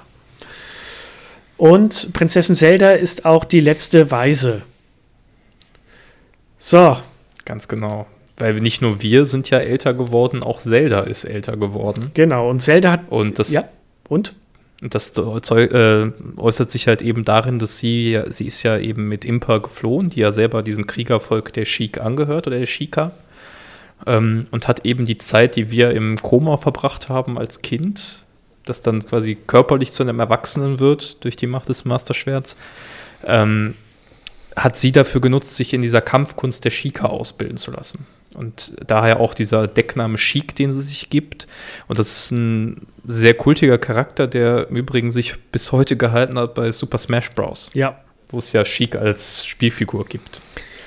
Ja, und ähm, das hat Zelda aber auch nicht nur gemacht, um hier irgendwie äh, zu sagen, ich möchte jetzt mal ein Junge sein, sondern um sich auch vor Ganon zu verstecken. Und quasi in dem Moment, als sie sich uns offenbart, hat Ganondorf, beziehungsweise Ganon ist ja schon irgendwie kommen sehen und entführt Zelda. Link muss jetzt sich ins Schloss Hyrule aufmachen, das ja auch besetzt ist, und sich dem Bösen stellen. Und dort besiegt er erst Ganondorf in einem recht intensiven Kampf, der sich dann in das altbekannte aus den vorherigen Spielen ähm, gewohnte Monstrum verwandelt. Und dann kann man mit der vereinten Macht der, Freund, der Freundschaft oder auch der Sieben Weisen und dem Masterschwert Ganon besiegen. Und er wird zusammen mit den Triforce ähm, der Macht, ein Teilaspekt des Triforce, ins Heilige Reich verbannt und Zelda versiegelt den Zugang dazu. Und damit ist Ganon erst einmal erledigt. Ja, und wenn ihr ja, gut, jetzt weiß ich nicht, wiefern ich was äh, spoilern darf, sonst kriege ich ja gleich wieder. Ja, du darfst spoilern. Aber das, ich darf spoilern. Es ist im Grunde sehr, sehr ähnlich zu Sachen, die dann später in der Zelda-Geschichte immer wieder aufkommen und auch diese ganze Thematiken, dass das Schloss, also bei Breath of the Wild ist es ja so, dass das Schloss am Anfang des Spiels schon gefallen ist. Aber ihr seht ja, Ocarina of Time endet damit, dass wir dieses Schloss zurückkehren, das besetzt wurde um uns dem Endkampf gegen Ganon zu stellen. Das haben sie hier eigentlich schon implementiert, das erste Mal als Blaupause. Auch da ist es so, dass Ganon eben das Königreich übernommen hat. Und dass wir aber in Breath of the Wild quasi direkt als Erwachsener einsteigen und nicht mehr diese Kinderdimension haben, die noch vor dieser Verheerung äh, stattfindet. Also es ist, äh, es ist immer wieder interessant, dann Rück Retrospektive zu sehen, was haben sie da eigentlich alles aufgebaut und wie haben sie das umgesetzt. Und äh, es ist eigentlich ein sehr cooles Ende. Es ist sehr. Ja, heute würde man sagen, das habe ich schon tausendmal gehört, aber das liegt, glaube ich, auch daran, dass das Spiel das halt mit erfunden hat, diese Form der Erzählung und der, der ganzen Vorgehensweise des Spieldesigns. Deswegen ist es schwer, ihm das zum Vorwurf zu machen. Also damals war das sehr revolutionär. Ja, war es in der Tat. Also funktioniert ja auch wirklich gut und es ist mal ein bisschen was anderes, weil, wie du schon gesagt hast, normalerweise war es so, man bekämpft das Böse, bevor es überhaupt siegen kann. Und hier hat es mal nicht geklappt. Hier hat das Böse halt mal einen Zwischenschritt gemacht und gesagt, ich habe gewonnen und wir mussten aus der Underdog-Position quasi zuschlagen.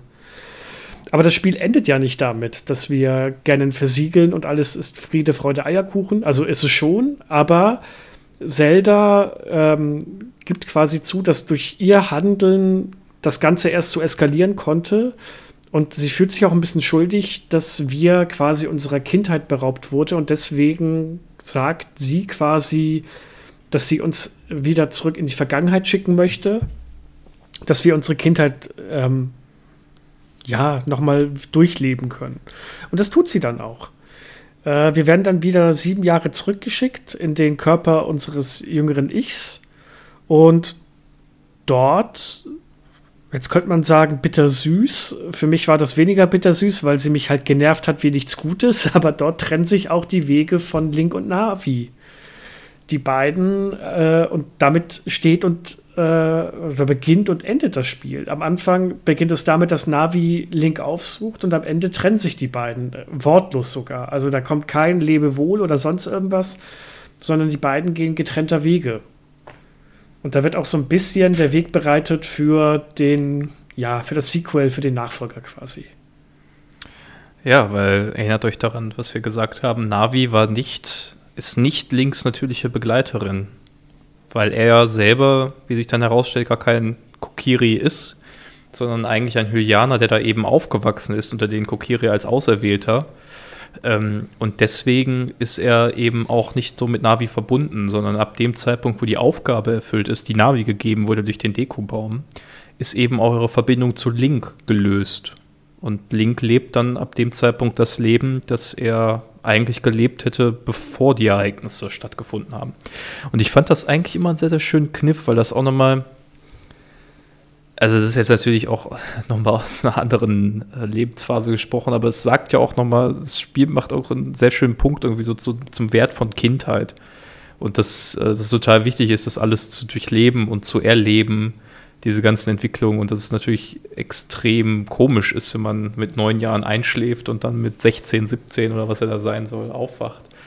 Also das fand ich eigentlich immer ganz, ganz schöner, ganz schöner Punkt, auf dem es da endet. Ja, so, jetzt können wir von mir aus gerne ähm, auf die verschiedenen Zeitebenen eingehen, die sich äh, dann langsam bilden, weil Ocarina of Time ist insofern was Besonderes, weil in der offiziellen Timeline, die es im Nachhinein dann gab, ist Ocarina ähm, ein Titel, von dem an sich drei Zeitlinien abspalten. So, und jetzt wird es kompliziert. Ich habe das aus der Hyrule Historia mir rausgeschrieben und die ist mittlerweile auch nicht mehr aktuell, weil Breath of the Wild da noch nicht erschienen ist. Mhm. Aber in dieser offiziellen ähm, Timeline ist es so, dass Ocarina of Time spielt während der sogenannten Ära des Helden und nach Titeln wie Skyward Sword, Minish Cap und Four Swords Adventure und Breath of the Wild. Also nach der offiziellen Zeitlinie ist Breath of the Wild, glaube ich, der allererste Titel. Oder? Nee, nee, der kommt nach Skyward Sword? Skyward Sword ist der historisch früheste Titel, weil Skyward Sword im Grunde die Zeit beschreibt, bevor die Hylianer auf die Welt zurückkehren. Stimmt, stimmt. Da möchte, möchte man jetzt, ich will jetzt nicht zu viel sagen, äh, über die Geschichte von Skyward Sword, was gibt es ja noch relativ frisch für die Switch zu dem Zeitpunkt, wo das hier rauskommt. Aber da wird unter anderem auch erklärt, was es mit dem Master-Schwert überhaupt auf sich hat und sowas. Genau, richtig. Also ist, Skyward Sword ist in der Historie der erste und früheste Zelda. Genau, und dann kommt Breath of the Wild. Dann kommen noch die Game Boy Advance-Titel Minish Cap und, so äh, und Four Swords Adventure. Und dann kommt Ocarina of Time. So, und von Ocarina of Time aus splittet sich die weitere Zelda-Zeitlinie in drei mögliche Zeitlinien. So. Die erste ist der, in der Link besiegt wird. Das heißt, Link stirbt. Und die, es wird als die sogenannte Zeit von Hyrules Untergang und die des letzten Helden genannt. Und da spielen dann so Spiele wie A Link to the Past, Oracles of Seasons und die ganz, eigentlich die ganzen alten äh, Nintendo und Super Nintendo und Gameboy-Spiele. Also die ganzen Klassiker. In denen ist Link gestorben, ist gescheitert, die Welt ist in, lebt in einer ziemlich düsteren äh, Zeit. Und die, Na die Nachkommen von ihm, also nicht direkt, aber in der Zelda-Lore ist es halt so, dass ähm, es immer einen Auserwählten geben muss. Und der Link in Ocarina of Time ist halt gestorben und es folgen dann später weitere. Das ist so die schlechtmöglichste Zeitlinie, die es geben kann. Und das sagt schon viel darüber aus, dass die Nintendo und Super Nintendo Spiele hier als der Worst Case angesehen werden. Dann gibt es eine, in der Link triumphiert und das Heiligtum beschützt wird. Das ist eigentlich quasi ähm, der Teil, in dem Link wieder zurück in die Vergangenheit geschickt wird nach Ocarina of Time, wo er als Kind wieder zurückgeschickt wird. Diese Zeitlinie bringt dann Spiele wie Majora's Mask, Twilight Princess und Four Swords mit sich. Hatten wir Four Swords nicht schon? Doch. komisch, warum das zweimal erwähnt wird. Aber auf jeden Fall Majora's Mask und Twilight Princess sind Folgen daraufhin. Und dann gibt es eine, die in der, Ganon, in der Ganon verbannt wird. Das ist die Zeitlinie, in der Zelda geblieben ist. Also die, in der der erwachsene Link geblieben ist. Und das ist die Zeitlinie, in der Wind Waker, Phantom Hourglass und Spirit Tracks nachher spielen. Also ihr seht, von diesem Moment an konnte sich Nintendo nicht ganz darauf einigen, sich nicht darauf einigen, wie es weitergeht. Und die Geschichte ist in drei unterschiedliche ja, Zweige ausgegangen und alle weiteren Spiele wurden da rein ähm, getan. Man muss aber auch sagen, dass ähm, ich glaube, es war sogar Miyamoto, der zugegeben hat, dass es sehr schwer war, im Nachhinein eine Zeitlinie für die Spiele zu entwickeln, weil früher hat man sich darüber keine Gedanken gemacht. Und das ist, glaube ich, so der Kompromiss und die bestmöglichste oder die beste Möglichkeit, da halbwegs was draus zu machen. Ja, sie haben halt immer neue Sachen probiert und ähm, also wenn man Wind Waker nimmt, eben das Spiel, das auf dem Meer spielt, dann mussten sie ja irgendwie eine logische Erklärung dafür finden, warum die Welt eigentlich vom Wasser verschlungen wird. Also das soll trotzdem dieselbe Welt sein. Bei Twilight Princess hast du eben diese Schattenwelt, die vorkommt, ähm, die ja dann auch erklärt werden muss, irgendwie mit, mit diesen Dingern. Also man hatte schon das im Nachhinein das Gefühl, sie haben halt Mechaniken sich ausgedacht, die sie cool fanden, die sie auch für die Spieler ansprechend fanden. Und die Lore musste dann so ein bisschen daran angepasst werden. Was, was kein Vorwurf sein soll, weil, ähm, also ich finde, bei Link to the Past ist es eigentlich fast noch am krassesten so gefühlt.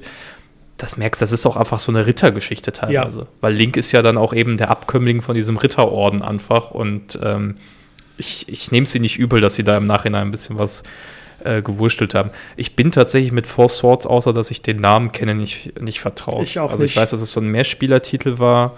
Vielleicht deswegen jetzt hier die, ähm, die Verwirrung, aber ich sag mal, bei den großen Sachen ist es relativ klar, wie man die einsortieren soll und über den Rest streiten sich die Gelehrten und ihr könnt euch da stundenlang einlesen und äh, Analysevideos euch angucken und alles, was ihr wollt. Also es gibt gerade bei der Zelda-Lore unfassbar viel äh, Streitpotenzial und Auslegungspotenzial. Ja, aber auch deswegen, weil es halt, glaube ich, nicht bei Nintendo selbst so wirklich weiß. Jetzt könnten wir vielleicht ganz am Rande, auch aufgrund der fortschreitenden Zeit, noch erwähnen, dass es, äh, wir haben es gerade schon vom Namen her gesagt, ein quasi ein direkter Nachfolger von Ocarina of Time und dieser Kindzeitlinie ist dann Majora's Mask. Das hat eigentlich quasi im Endeffekt die ähm, Ocarina of Time das Spielprinzip fortgesetzt mit einem kleinen äh, Kniff, der mir, der mich damals auch dazu gebracht hat, dass ich mir das Spiel nicht auf fürs N64 gekauft habe. Denn ähm, in, Ocari in Majora's Mask gibt es ein sogenanntes Weltuntergangsszenario mit einem Zeitlimit. Das lässt sich zwar alles umgehen, spielerisch so ein bisschen oder zurücksetzen, aber das war für mich damals so ein Grund, warum ich es als Kind nie ausprobiert hatte und jetzt als Erwachsener komme ich sehr schwer nur rein. Ich habe es mehrmals probiert, habe es aber nie wirklich weit spielen können. Ja, es ist tatsächlich bei mir auch einfach ein blinder Fleck. Also ähm, es ist ja jetzt, glaube ich, auch in Switch Online ja, drin. Ist ne? es. Müsste ist ja es. eigentlich. Ja, also wäre wär eigentlich ein guter Zeitpunkt, es auch mal nachzuholen. Es gilt eigentlich mittlerweile, also es ist ein bisschen umstritten. Es gibt sehr viele Leute, die sagen, für sie ist es das beste Zelda, weil es äh, mit dieser äh, ja, Zeitbegrenzung und der eigentlich sehr düsteren Thematik, die es ja hat, also schon die, das Coverart mit dieser Maske. In äh, Ocarina of Time kommen diese Masken schon mal kurz vor das haben wir jetzt, das ist in der Story da noch nicht so relevant. Das sind eher so ein paar Nebenaufgaben, die daran hängen. Aber die werden da schon thematisiert und das ist im Grunde so eine Weiterentwicklung dieses Maskengedankens und geht alles in eine sehr düstere Richtung und ähm, hat insofern eine ganz andere Dimension oder eine ganz andere Art und Weise, so die Welt darzustellen, als es Ocarina of Time noch hatte. Ja. Gut, ähm, wollen wir noch ein bisschen was zur Entwicklung sagen? Das können wir gern machen, ja. Ja, da haben wir ein bisschen was zusammengesucht und Gott sei Dank gab es da auch die besagten Bücher. Ähm, jetzt erstmal was zur frühen Entwicklung. Ähm, Ocarina of Time wurde ungefähr zur selben Zeit wie Super Mario 64 entwickelt. Also da begann die Entwicklung. Und das erste Mal wurde das Spiel als eine ziemlich beeindruckende Tech-Demo auf der Space World Messe vorgestellt. Das ist eine Nintendo-eigene Messe, die alle paar Jahre ist. Ich weiß nicht, gibt es die heute noch? Weißt du das? Ich glaube, die ist mittlerweile eingestellt, aber die war insbesondere in den USA immer ein großes Ding. Und ich weiß noch, dass ich damals eine, war es die Bravo Screen Fun oder sowas? Die hatte mal eine, und Gott, jetzt merkt man, jetzt merke ich gerade, wie alt ich bin, während ich es sage. Da gab es eine Ausgabe mit einer VHS-Kassette vorne dran. Und da war diese Tech-Demo drauf. Das heißt, die, da, die kommt, da war diese VS-Kassette, die hat man sich reingetan und dann waren da äh, Videos zu spielen. Und dann haben sie damals auch die Tech-Demo von Ocarina of Time gezeigt, das damals einfach nur Zelda 64 hieß. Und das Spiel sah damals noch ganz anders aus. Also Link sah, war da von Anfang an erwachsen und es sah auch alles noch ein bisschen düsterer aus, als es, als es war das Spiel hat sowieso im Laufe der Zeit mehrere, Mal, mehrere Male seinen Look geändert und auch sein Spielprinzip. Das äh, lässt sich jetzt schwer beschreiben. Da gibt es aber interne, muss man einfach nur mal Zelda-Entwicklung eingeben. Dann sieht man, äh, gibt es einige Screenshots, die die unterschiedlichen Stadien noch mal ein bisschen genauer zeigen. Es ist wirklich interessant. Das begleitet diese Serie, seit, seit ich sie verfolge und seit ich das rekonstruieren kann, immer wieder, dass es diese Tech-Demos gibt von einem sehr erwachsen aussehenden, technisch sehr anspruchsvollen Zelda. Und dass es dann die Endspiele gibt, die damit nur noch begrenzt was zu tun haben. Und ich glaube, ganz oft war es so, zum Beispiel bei Wind Waker gab es eine riesige Enttäuschung, weil das dann nicht so aussah, sondern weil es diesen Cell-Shading-Look hatte mit diesem wieder sehr kindlichen Helden. Und Link bleibt da ja auch die ganze Zeit Kind. Also ich glaube, es gab da immer auch bei Nintendo selber gibt es sehr, sehr viele Ideen davon, was Zelda eigentlich sein kann. Und ähm, das weicht dann, glaube ich, manchmal von dem ab, was sie so spielmechanisch machen wollen. Und da äh, bezieht sich dann auf andere Sachen. Also, wenn ihr euch da mal reinlesen wollt, das ist sehr interessant. Ja, und damals einer der Gründe, warum das Spiel aber, oder Ocarina of Time niemals so aussah, war auch, dass das äh, Spiel eigentlich für das Nintendo 64 DD, also für diese Erweiterung gedacht war, die das die dem Nintendo 64 noch mal ein bisschen mehr Hardware-Power geben sollte. Das ist hier in Deutschland nie erschienen, in Europa glaube ich allgemein nicht, sondern nur in Japan und war ein ziemlicher Flop im Großen und Ganzen. Das hat sich glaube ich nicht, nicht, auch nicht in Japan wirklich verkauft und durchgesetzt. Ja, es war eine Möglichkeit, die Speicherlimitation äh, des Nintendo 64 zu ergänzen. Das hätte dann tatsächlich so abgelaufen äh, sollen, dass man oben die, also man konnte das quasi unten über so einen Erweiterungsslot dran pinnen. Dann war das N64 doppelt so groß. Oder doppelt so hoch, besser gesagt. Und dann habt ihr oben eine Cartridge reingelegt und unten noch zusätzlich wie so eine Floppy Disk. Und das hat einfach die, die Speichermöglichkeiten deutlich erhöht. Es gibt noch, ich glaube, insgesamt sieben Spiele oder sowas, die für dieses Gerät erschienen sind. Das eine ist eine Form von F-Zero, die auch nur in Japan erschienen sind und ich glaube sowas wie SimCity für das N64. Ja, SimCity 64. Sonder genau, die es dann auch nur in Japan gab. Also es ist ein sehr, sehr skurriles Ding, unfassbar teuer, wenn man das heute haben möchte. Ähm, aber ja, das war so die Stoßrichtung von dieser Erweiterung. Ja, und ähm, das hätte, glaube ich, einige, ähm, das war dafür geplant. Es war, glaube ich, auch noch ursprünglich für die damalige Konsole zwischen Sony und Nintendo geplant.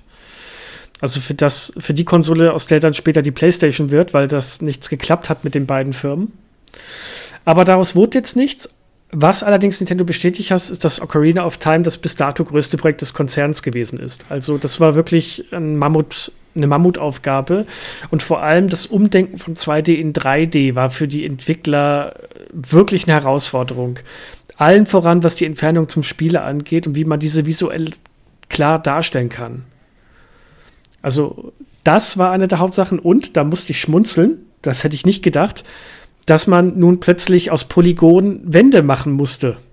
Also tatsächlich die Dungeon-Wände waren für die Designer echt eine Herausforderung, wo sie gemeint haben, dass das wirklich eine Umstellung war und alles andere als einfach. Also sowas Banales, wo man sagen möchte, das ist doch nicht schwer, aber das muss damals mit dem 3D gar nicht mal so einfach gewesen sein. Und Ocarina of Time war für die Designer auch das erste Zelda, bei dem der Schwertkampf realistisch möglich war. Also das war jetzt eins, wie gesagt, es war ein 3D-Spiel. Das heißt, man konnte den Schwertkampf von Link nicht nur von, aus der Vogelperspektive zeigen, sondern wirklich, indem man ihn über die Schulter schaut. Und das Entwicklerteam hat dafür äh, für Nachforschung regelmäßig die Toei Kyoto Studios Parks, also einen Freizeitpark besucht und dort wurde auch das Z-Zielsystem geboren, als sie Schauspieler beim Schwerkampf beobachtet haben. Und das hatten wir schon gesagt, man drückt auf, eine, auf einen Knopf, Navi fliegt dann zu dem Gegner hin und lockt den quasi ein. Das sollte ursprünglich früher noch ein bisschen anders aussehen. Erst sah es so, sah so vor, dass Link mit dem Gegner mit einer Art Kette verbunden ist und dass die quasi sich immer mit dem Gegner und Link mitbewegt. Und, das fand ich auch interessant, früher war auch erst angedacht, dass alle anderen Gegner um einen herum stehen bleiben und so eine Art Kampfkreis bilden und nur die beiden Kontrahenten, die miteinander kämpfen, äh, quasi in der Action sind. Das heißt, alle anderen wären aus dem Kampf genommen worden. Das kennt man noch aus, jedenfalls, ja doch, PC-Spieler und Xbox-Spieler kennen das auf jeden Fall noch von Assassin's Creed, den alten Spielen, wo man auch immer nur einen Gegner nach dem anderen erledigt hat und äh, alle anderen haben schön brav gewartet, bis der, bis der Gegner gekillt wurde und dann ist der nächste rangekommen. Ja. Ja, das hat sie, hat sie ja irgendwie sehr lange beschäftigt. Also auch bei Skyward Sword, das dann später rauskam, da haben sie das ja dann mit dem realistischen Schwerkampf, äh, ich wollte gerade sagen, auf die Spitze getrieben, aber da konntest du dann tatsächlich ja die Schwertbewegung mit der Wii Remote steuern und dann jetzt auch auf der Switch wird das ja auch umgesetzt im HD Remaster.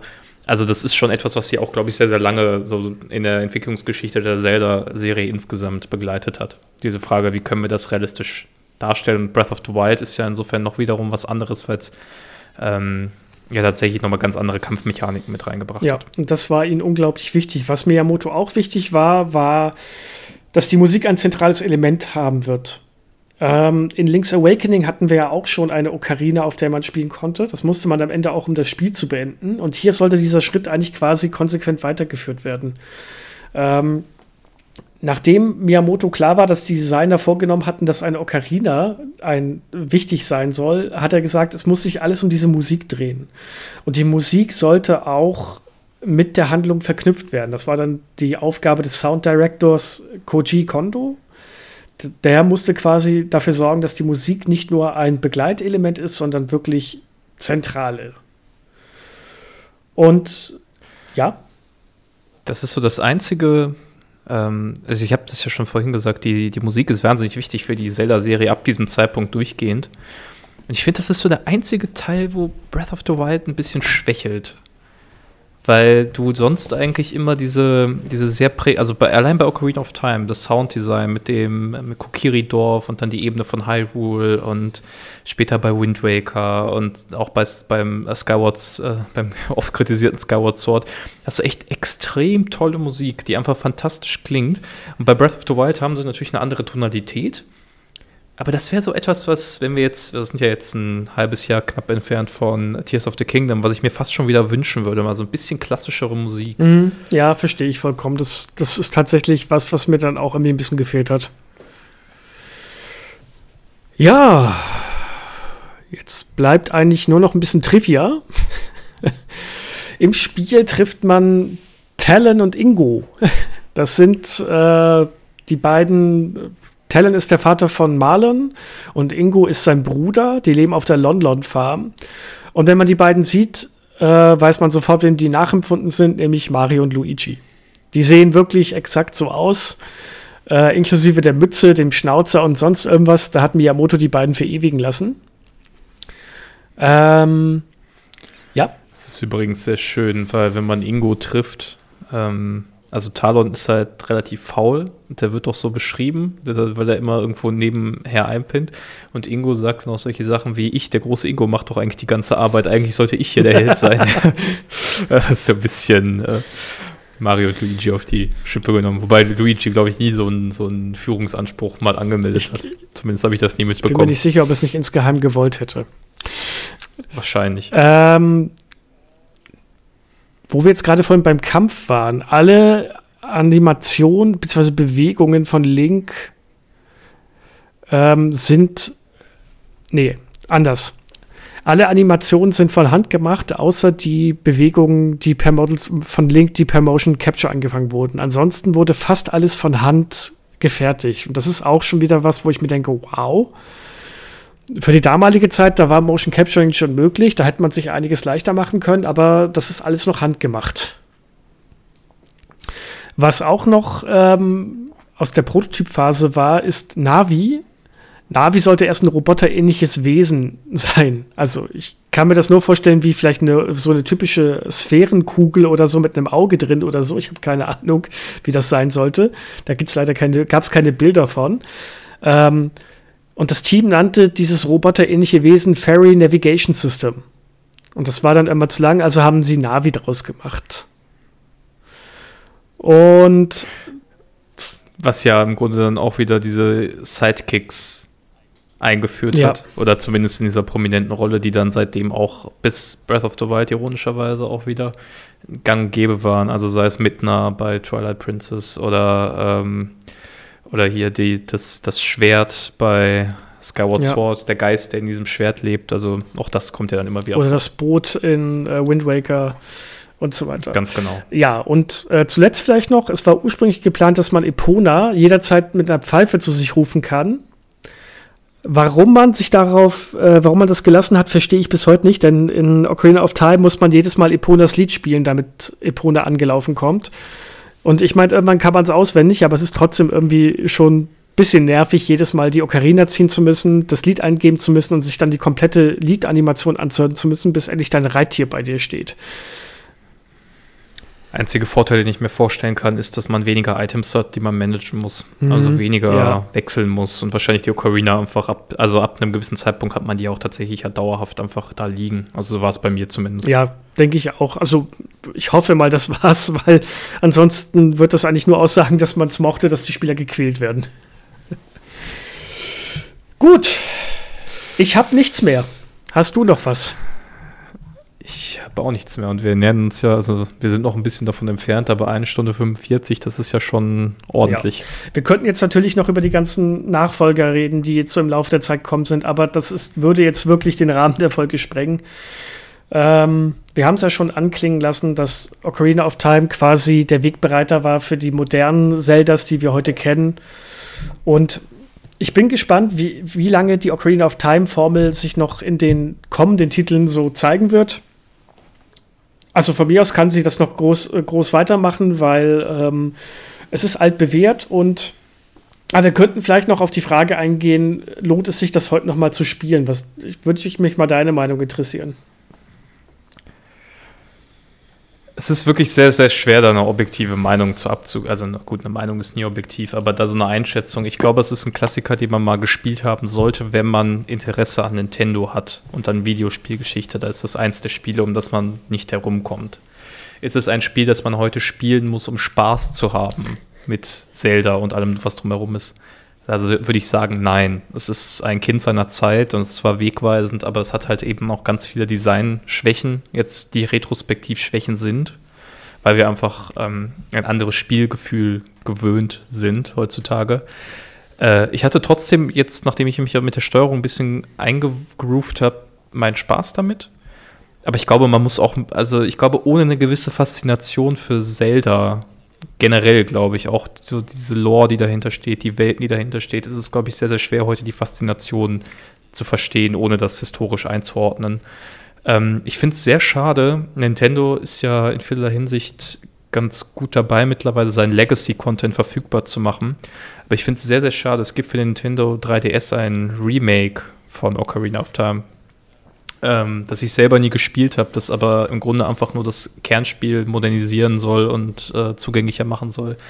Und ich würde mir wirklich, wirklich wünschen, dass sie mal sich bei Microsoft eine Scheibe von abschneiden und einfach mal diesen ganzen Content auf von früheren pra Plattformen durchgängig verfügbar machen. Und dass du jetzt einfach jetzt in den E-Shop gehen könntest und dir dieses Remake kaufen könntest. Das wäre schon sehr, sehr cool, um das nochmal anders zu erleben. Ich hätte es nicht besser sagen können. Ich kann da auch nichts ergänzen. Du hast eigentlich genau meine Meinung wiedergegeben. Von daher erspare ich, erspare ich mir das Ganze jetzt nochmal wieder zu kauen. Und ähm, würde jetzt tatsächlich dazu übergehen, mich bei euch allen zu bedanken, dass ihr es bis hier durchgehalten habt. Mein Kater guckt mich auch gerade schon sehr ungeduldig an, denn er hat Hunger. Fehlt noch, dass er gleich anfängt, hier laut rein ins Mikro zu miauen. Ähm, vielen, vielen Dank, dass ihr zugehört habt. Ähm, das war von uns zumindest die letzte Folge des Jahres. Ich bin mir gar nicht sicher. Weißt du, ob Dennis und Felix noch eine Folge bringen? Ich weiß es nicht. Die müsste dann ja am 25. rauskommen. Ne? Ja, eigentlich schon. Das weiß ich gar nicht, ob sie da irgendwie was vorbereitet haben. Ähm, aber das werdet ihr da sehen auf entower.de und auf anderen Seiten. Ähm, wir haben jetzt noch kein Jubiläum, aber trotzdem, es ist jetzt so das erste Jahr, dass wir es gemacht haben. Ähm, insofern auch natürlich großen, großen Dank an euch alle fürs Zuhören heute und daran, dafür, dass ihr uns die Treue gehalten habt. Und wir freuen uns auch im kommenden Jahr über Empfehlungen und Wünsche und, und Retro-Themen, die wir besprechen können. Ja, und vor allem über Feedback freuen wir uns auch immer ganz, ganz doll. Es kann auch einfach mal Lobhudelei sein, ist auch in Ordnung. Und ähm, ja, ich hoffe, ihr hattet Spaß und lasst uns eine gute Bewertung bei iTunes da. Bei allen anderen geht das nicht. Und empfehlt uns weiter. Ansonsten findet ihr uns bei allen gängigen äh, Streaming-Diensten und so weiter etc. pp. Addis, es war mir ein Fest und ich wünsche euch allen ein wunderschönes Weihnachtsfest, einen guten Rutsch ins neue Jahr und bis demnächst dann. Ciao. Tschüss.